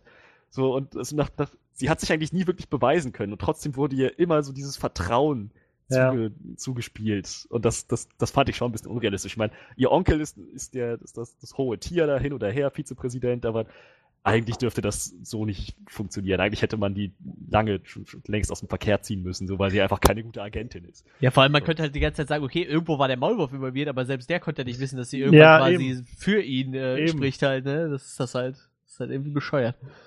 Und das ist halt so, also ich habe das schon am Anfang so mein Problem mit gehabt, weil letztendlich schön, dass sie ihre Ausbildung im Verführen oder sowas gemacht hat, ähm, wenn man das so nennt, aber letztendlich brauchst du doch, glaube ich, für so eine Mission irgendwie auch ein bisschen mehr, oder? Also ich meine, Ja, eben, ein bisschen auf jeden Naja, Fall. das, hat, ne? das So- hatte sie ja auch so, tatsächlich. naja, also was wir gesehen haben, ist, dass sie irgendwie hier so ein bisschen Schlösser knacken oder sowas gemacht hat. Das- Ich, das ich war glaube, das, sollte aber angedacht Aber- werden, auch diese Agenten, die am Schießen waren und so halt, ne? Ich denke mal, das Ja, sollte also schon da- irgendwie. na, Ich glaube, ich glaub, das sollte gar nicht Teil ihrer Ausbildung sein. Ich glaube, das, was sie da gelernt hat, waren so die, die technischen Sachen, aber ich fand es ehrlich gesagt sehr clever, wie sie das alles orchestriert hat, wie sie erstmal ihren Boss, also ihren, ihren Vorgesetzten da hops genommen hat in der, in der Bar, wo sie ihn beleidigt hat und er ihr aufs Auge gehauen hat, so mit der, mit der Kamera, dass sie das erstmal als Druckmittel genommen hat und dann gleichzeitig noch im selben Atemzug zu Nate gegangen ist, um, um, um so irgendwie das, das verletzte Vögelchen zu spielen. Ich, ich fand das total schlau. Ich glaube, das, das war nicht Teil ihrer Ausbildung direkt, das war einfach ihr Gedankengang. So. Ich fand das eigentlich ziemlich clever. Ich ja, meine sie eigentlich, den ich, Leuten halt was anderes, hat er ich meinte gesagt. eigentlich, also ich hätte eigentlich mehr gedacht, dass man für so eine Mission, gerade wenn du irgendjemanden darauf ansetzt, einen russischen, äh, einen amerikanischen Spion zu finden, so, ähm, dass du dann, also dass man dann vielleicht auch jemanden nimmt, der, sag ich mal, mehr allround versiert ist, so, dass er halt, dass das ein Agent ist, der nicht nur irgendwie darauf bedacht ist, ich kann Leute verführen und irgendwie manipulieren und wenn das schief geht, ja, dann muss ich mir was überlegen, sondern sollte so ein Agent, ist so meine Vorstellung von einem Agenten oder Spion, nicht auch irgendwie so ein bisschen was in, weiß ich, Hand-to-Hand-Combat drauf haben oder mit Schusswaffen umgehen können oder sowas. Naja, So, aber das- das, die haben das eigentlich zie- ziemlich, also für meinen Geschmack hat das ziemlich gut funktioniert, dass sie nämlich ähm, ihrem Onkel berichtet hat, was sie über Nate Nash weiß, hat sie schon so angedeutet, naja, nachdem ich sein Vertrauen gewonnen habe, auch mit diesem Unterton, äh, sie hatte, sie hatte an dem Punkt noch nicht mit ihm geschlafen. Und sie hatte auch nie vor, das zu tun, um ihn zu manipulieren. So, das, hat, das hat sie einfach getan, weil sie wusste, dass das Teil ihrer Ausbildung war und dass ihrem Onkel das auch bewusst war. So, sie, sie hat einfach so all, auf allen gespielt wie auf einer gut gestimmten Geige. Ich fand das total herrlich. Ja. Aber also dein, dein Punkt, dass sie eigentlich andere Typen von Agenten dahin schicken sollten, ähm, den kann ich verstehen, aber das kann ich dann noch so unter dem Suspension of Disbelief abwinken.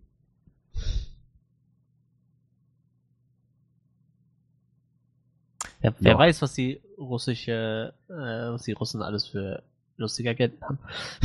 letztendlich ist das halt auch noch so, so ein Punkt, ähm, was du so meinst mit diesem, dass sie da auf den Leuten spielt. So, das ist halt, ein, also ja, ein Sch- schon irgendwie, aber letztendlich habe ich dann trotzdem das Gefühl, sie geht letztendlich wieder nach Russland am Ende des Dings und lässt sich wieder in dieses System von, ähm, du wirst jetzt eigentlich gezwungen, äh, loszurennen und das mit Leuten, also irgendwie das mit Leuten zu treiben oder sonst was. Oder wir bringen dich halt um, so das, was sie halt vorher für einen Deal hatte. So. Und Naja, Ähm. außer dass jetzt zwei amerikanische Maulwürfe da sind und beide in Tandem agieren können. Ich würde sagen, sie hat schon Naja. ziemlich erfolgreiche Arbeit geleistet. Nicht Ich für ihr eigenes Land, aber insgesamt. Ja, aber ich meine, das ist ja, das ist so das, wo ich meine, und also für mich nimmt das irgendwie so ihrem Charakter so irgendwie den, den Teppich oder den Boden, den sie so versuchen irgendwie aufzuziehen über den ganzen Film, dass sie halt hinauswächst aus dieser Rolle der, der Armen oder, oder der, äh, ja, irgendwie die, dieses, dieser Opferrolle, über die immer bestimmt wird und sowas. So letztendlich begibt sie sich ja freiwillig wieder in das System zurück, dass, dass sie gar nicht, also so gehe ich, so nehme ich es jetzt mal wahr, dass sie jetzt nicht einfach so wieder rauslassen wird daraus, aus dieser Rolle. Und Naja, egal wie also- gut sie jetzt halt Leute spielt, so ihr Job wird halt trotzdem immer noch sein, äh, so ein Red Sparrow wohl zu sein. Also ich kann Ja, mir vorstellen, das- dass sie sagen, sie ist jetzt einfach mal äh, pensioniert oder so. Das heißt für mich nicht, dass sie in der Opferrolle ist. Die Opferrolle hat sie für mich eigentlich schon während ihrer Ausbildung hinter sich gelassen. In dem Moment, wo sie äh, diesen, diesen einen Typen, der sie in der Dusche vergewaltigen wollte, dann auch tatsächlich irgendwie herausgefordert hat vor allen Leuten. Naja, also der ich weiß nicht. ist. Ich glaube, das ist so mein Problem mit dieser, dieser Darstellung, die sie da haben, insgesamt von dieser Sparrow-Rolle. Also letztendlich, wie ich es wahrnehme, ist es so ein, ähm, entweder du erklärst dich halt bereit zur, äh, das Dinge zu tun, die du nicht tun willst, äh, oder wir bringen dich halt um. So. Und ob, also, das ist nur ein kleines bisschen besser als eine Vergewaltigung in meinem Empfinden. Und ob die Leute jetzt halt da, also, dass sie darauf trainiert werden, ist halt, die, die sind ja nicht freiwillig da. Die werden ja gezwungen, irgendwie das alles zu tun und irgendwie gezwungen, letztendlich sich darauf einzulassen, auf all das. Kommt Naja, jedenfalls bei mir also- an. Und das ist, wo ich das Gefühl habe, naja, letztendlich begibt sie sich genau in dieses System zurück. Und ja, mag sein, dass sie sich jetzt, dass sie halt das Gefühl hat, dass sie stärker ist oder sowas, aber sie ist hier letztendlich immer noch genau in diesem System drinne. Das halt sagt, gut, geh mal, geh mal raus und ähm, ja, tu mit dem Körper, mit deinem Körper, was, was notwendig ist, egal ob du das möchtest oder nicht. So. Ja, aber ich meine, wie oft hat sie das denn tatsächlich im Film getan? Und, wie Und genau oft das wird sie ist wieder in mein- Zukunft noch tun müssen? Und das, das ist genau wieder mein Punkt. Also, das ist der Punkt, den ich am Anfang hatte, dass ich da dann das Gefühl hatte, das fühlt sich alles nicht so äh, connected an irgendwie. Ähm, und den einzigen Punkt, den ich halt damit rausnehmen könnte, wäre zu sagen, naja gut, sie, sie versucht halt irgendwie diesem System aus, auszuweichen. Letztendlich hat sie aber sich wieder in dasselbe System zurückbegeben. Naja, bloß sie wird ja nicht aufhören, dem System auszuweichen, das zu manipulieren und zu umgehen, so wie sie es bisher gemacht hat. Äh, also für mich ist es zweifelhaft, dass das nochmal funktioniert, so viel Glück, wie sie da hatte, dass sie ihr so viel Vertrauen entgegengebracht haben und so weiter. Naja, also ich meine, sie wurde am Ende mit, mit Ehrenorden und allem ausgezeichnet. Ich glaube, jetzt bringen die ihr erst recht Vertrauen entgegen. Ich bin mir Mich nicht über- sicher, ob die danach überhaupt nicht. noch als Sparrow gearbeitet hat. Also für mich sah das so aus, als hätte sie danach nicht mehr als Sparrow Beförderung gearbeitet. oder so. Ich, Ich ich, glaub, ja, die irgendwie so, das denke ich auch. Das so wie die das das, dargestellt halt haben, nicht. so wie sie es dargestellt haben mit diesem, du schuldest deinem Vaterland äh, deinen Körper und so weiter, kann ich mir nicht vorstellen. Ne? Ja, Also, aber der Maulwurf hat doch schon gesagt, wenn du mich auslieferst, kannst du meinen Posten haben. Also äh, sehe ich es nicht abwegig, dass sie danach, nach dieser Aktion, einen anderen Posten kriegt. So. Also das sie, wo- für mich jetzt. sie wurden befördert zum Maulwurf. Ja, ich glaube, es ging eher um seinen Stabs, Vize-Stabschef, was war das? Keine Ahnung. Glaub, Ja, um seinen aber- so, aber, also ich finde ihre, ihre Reise vom Opfer irgendwie zur Herrscherin der Situation, das ist schon rübergekommen. Sie war am Ende bei weitem nicht mehr das Opfer, fand ich.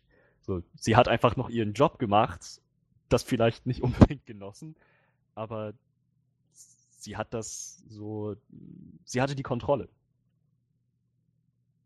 Das war, ich glaube, dass das, also da, darauf kam es für mich zumindest wesentlich eher an, als dass sie jetzt tatsächlich überläuft nach Amerika und diesen Job hinter sich lässt oder nicht.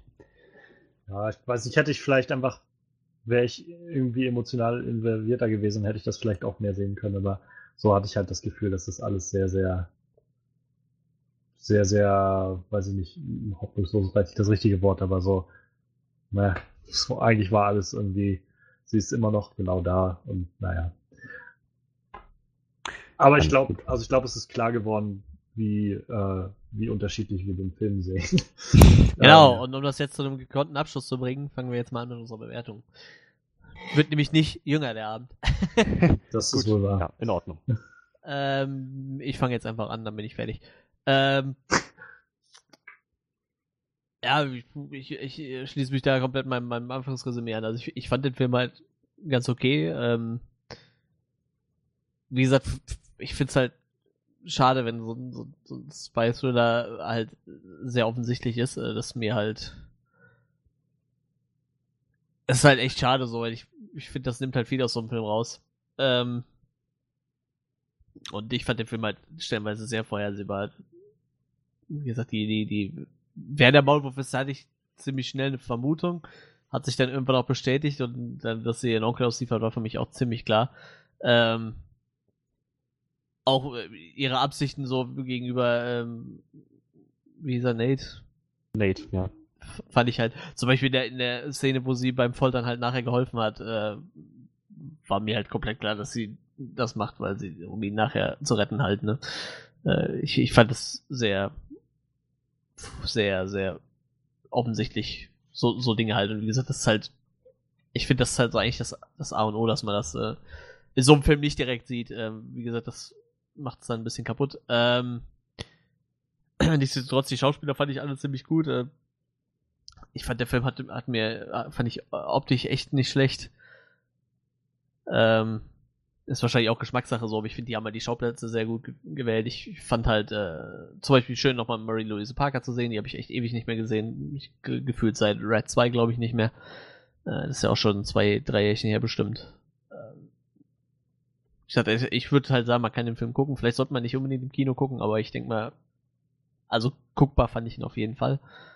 Ich komme dann so irgendwie bei 6 von 10 raus, denke ich. Dann kommt er ganz gut mit weg. Ich glaube, dann mache ich jetzt mal erstmal, damit wir vielleicht mit einer positiven ja, Note auch, auch sagen. ähm, ich ich glaube, was, was für mich den Film gut zusammenfasst, ist ähm, am kurz vor Schluss, wenn, wenn Jennifer Lawrence mit äh, Jeremy Irons redet und er sich enttarnt als der große, äh, der, der Maulwurf, stehen die beiden an so einer Fensterwand und äh, so reden und das Licht fällt von draußen rein und eins der Fenster ist so angekippt. Und als diese Szene kam, war das der Großteil, an den ich gedacht habe, hey, an diesem angekippten Fenster ist dieser Henkel genauso nach unten wie an den, äh, wie an den geschlossenen Fenstern. heißt das jetzt, jemand hat, also entweder sind alle Fenster auf und können jetzt gleich ankippen, oder jemand hat das Fenster aufgemacht, mit, also nach zur Seite geschoben, den Henkel, aufgemacht und wieder nach unten geschoben, sodass das wieder in der gleichen Position ist wow. Und also spätestens das war der Moment, wo ich gedacht habe, ich glaube, dieser Film hat bei mir nicht viel erreicht. Und ähm, was schade ist, ich mag den Cast sehr gerne. Ähm, Jennifer Lawrence ist halt gut, ist halt eine gute Schauspielerin. Und ähm, Jeremy Irons, Siren Haynes ist ein guter Schauspieler. Es ist halt, Joel Edgerton macht irgendwie auch einen guten Job. Es, für mich sind die nur alle irgendwie verschwendet in so einer Story, die irgendwie viel zu unverbunden ist, viel zu auseinandergerissen ist. Ähm, ich habe das Gefühl, dass, dass äh, vor allem diese Love Story nicht funktioniert, die da drin ist. Ich, wie gesagt, ich habe es alles schon sehr, sehr ausführlich jetzt irgendwie äh, auseinandergenommen, was mich so ein bisschen daran stört. Vor allem da, gerade, dass der Film keinen wirklich eigenen Stil für mich jedenfalls hat. Ich hätte mir gewünscht, dass ich dann doch einfach von der von der Welt und der, dem, diesen, der Individualität des Films mehr mitgenommen wo, worden wäre. So war ich jetzt einfach nur bei einem viel zu langen wirklich viel zu lang. Also ich habe selten das Gefühl gehabt, dass, das, dass sich ein Film so lang gezogen hat, ähm, der sowieso schon zwei Stunden 20 oder so war. Dass, äh, ja, dass das halt ein Film ist, der, der einfach nur 0815 ist. 0815 Spy-Thriller, der sehr vorhersehbar ist an vielen Stellen, der ähm, wenig, also der auf, auf so einer Grundebene irgendwie mit dem Cast eine Menge halt erfüllt, aber auch jetzt nicht heraussticht und dann halt an entscheidenden Stellen ein bisschen darunter ist. Ähm, deshalb bin ich letztendlich bei viereinhalb von zehn. Ähm, das war tatsächlich so die erste, ja doch, erste äh, Kinoenttäuschung dieses Jahr. So, wenn wir jetzt mal Cloverfield rauslassen, der jetzt irgendwie bei Netflix lief. Ähm, war das das erste Mal dieses Jahr, dass ich im Kino saß und dachte, das war langweilig.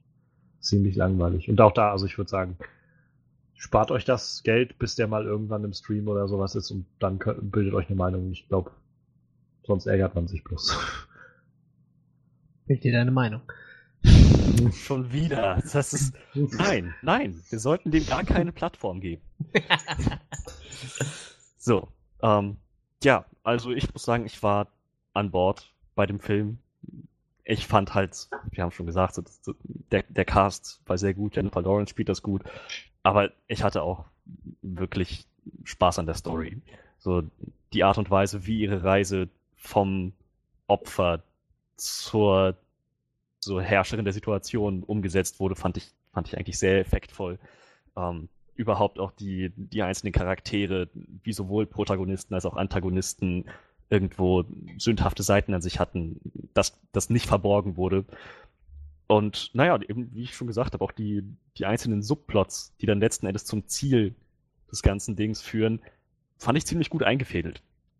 Ähm, dass das Ziel dann irgendwo vorhersehbar war, damit, damit da werde ich, dagegen werde ich nicht, nicht argumentieren. Das ist schon gut möglich, aber ich finde, der Film ist ziemlich geschickt bei den Schritten, die er zwischendurch unternimmt, um tatsächlich an dieses Ziel zu kommen.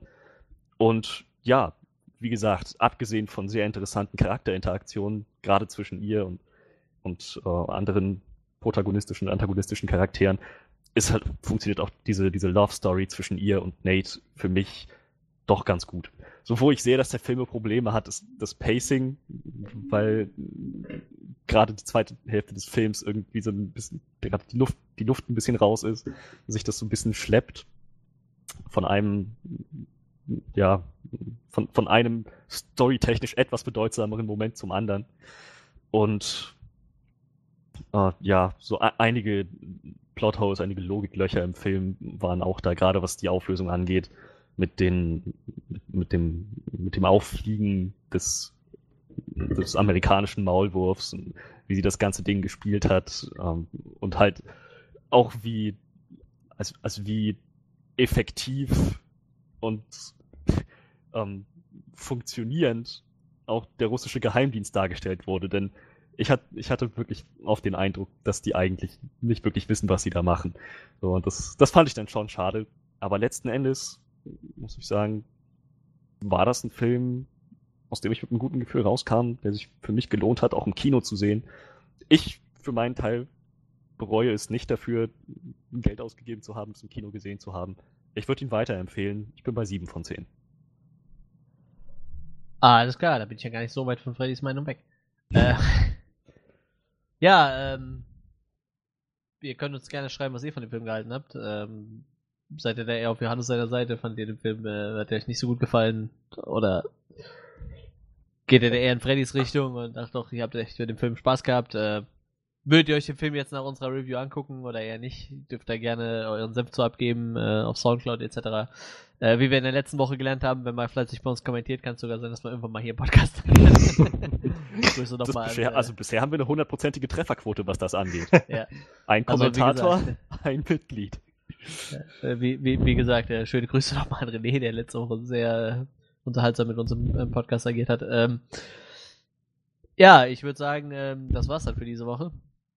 Ihr dürft gerne mal bei Soundcloud vorbeischauen oder auch bei iTunes und uns mal irgendwo eine Bewertung dalassen. Dürft gerne mal was kommentieren und erzählen, was ihr davon haltet. Wir sind immer offen für Kritik.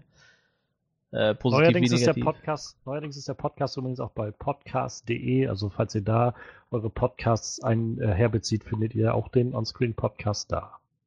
Falls äh, euch noch irgendwas einfällt, wo ihr den Podcast gerne finden würdet, dürft ihr uns das auch sagen. Wie gesagt, oh, wir ja. sind äh, da relativ offen. Ähm, wir sind da, auch wenn wir schon fast zwei Jahre dran sind, immer noch in den Kinderschuhen. Ich glaube, da haben wir uns noch nicht so viel Gedanken drüber gemacht, was es noch für, für Vertriebsplattformen gibt für Podcasts. So. Wir, wir, sind da, wir sind ja eigentlich so, läuft es ja ganz okay so. Aber wie gesagt, lasst uns wissen, wenn ihr da noch irgendwelche anderen Ideen habt. Ähm, ja, das war's für diese Woche. Was wir nächste Woche machen, weiß ich gerade gar nicht. Weiß es zufällig einer? Ich, ich glaube, es war so ein bisschen wackelig. Ich muss auch erstmal gucken, was bei mir hier kommt. Ich könnte mir vorstellen, dass Freddy vielleicht Death Wish gucken wird. Werde ich, auf äh, jeden Fall. Ah, ja, okay, ja, Death Wish, ja, den kann ich mir ähm, vorstellen. Also ich werde ihn nicht gucken, glaube ich. Ich glaube, er kommt auch gar nicht hier im Waren. Ähm, aber wir werden bestimmt irgendwas finden. Molly's Game war für paar, beim Oscars ein paar Mal dabei, glaube ich, ne? Ja, der, also, wenn der kommt, dann würde ich mir den angucken. Ich bin bloß immer noch skeptisch, ob der hier kommt bei mir. Aber ja, ja mal, scha mal, schauen. Wir, wir werden uns dann nochmal informieren. Genau, ihr werdet es zu gegebener Zeit äh, auch erfahren, spätestens äh, nächste Woche, wenn der Podcast da ist. Ähm, ja, dann wünsche ich euch noch einen schönen Abend und äh, oder einen schönen Tag oder einen schönen Morgen, je nachdem, wann ihr den Podcast hört. Und äh, wir hören uns dann nächste Woche. Auf Wiedersehen.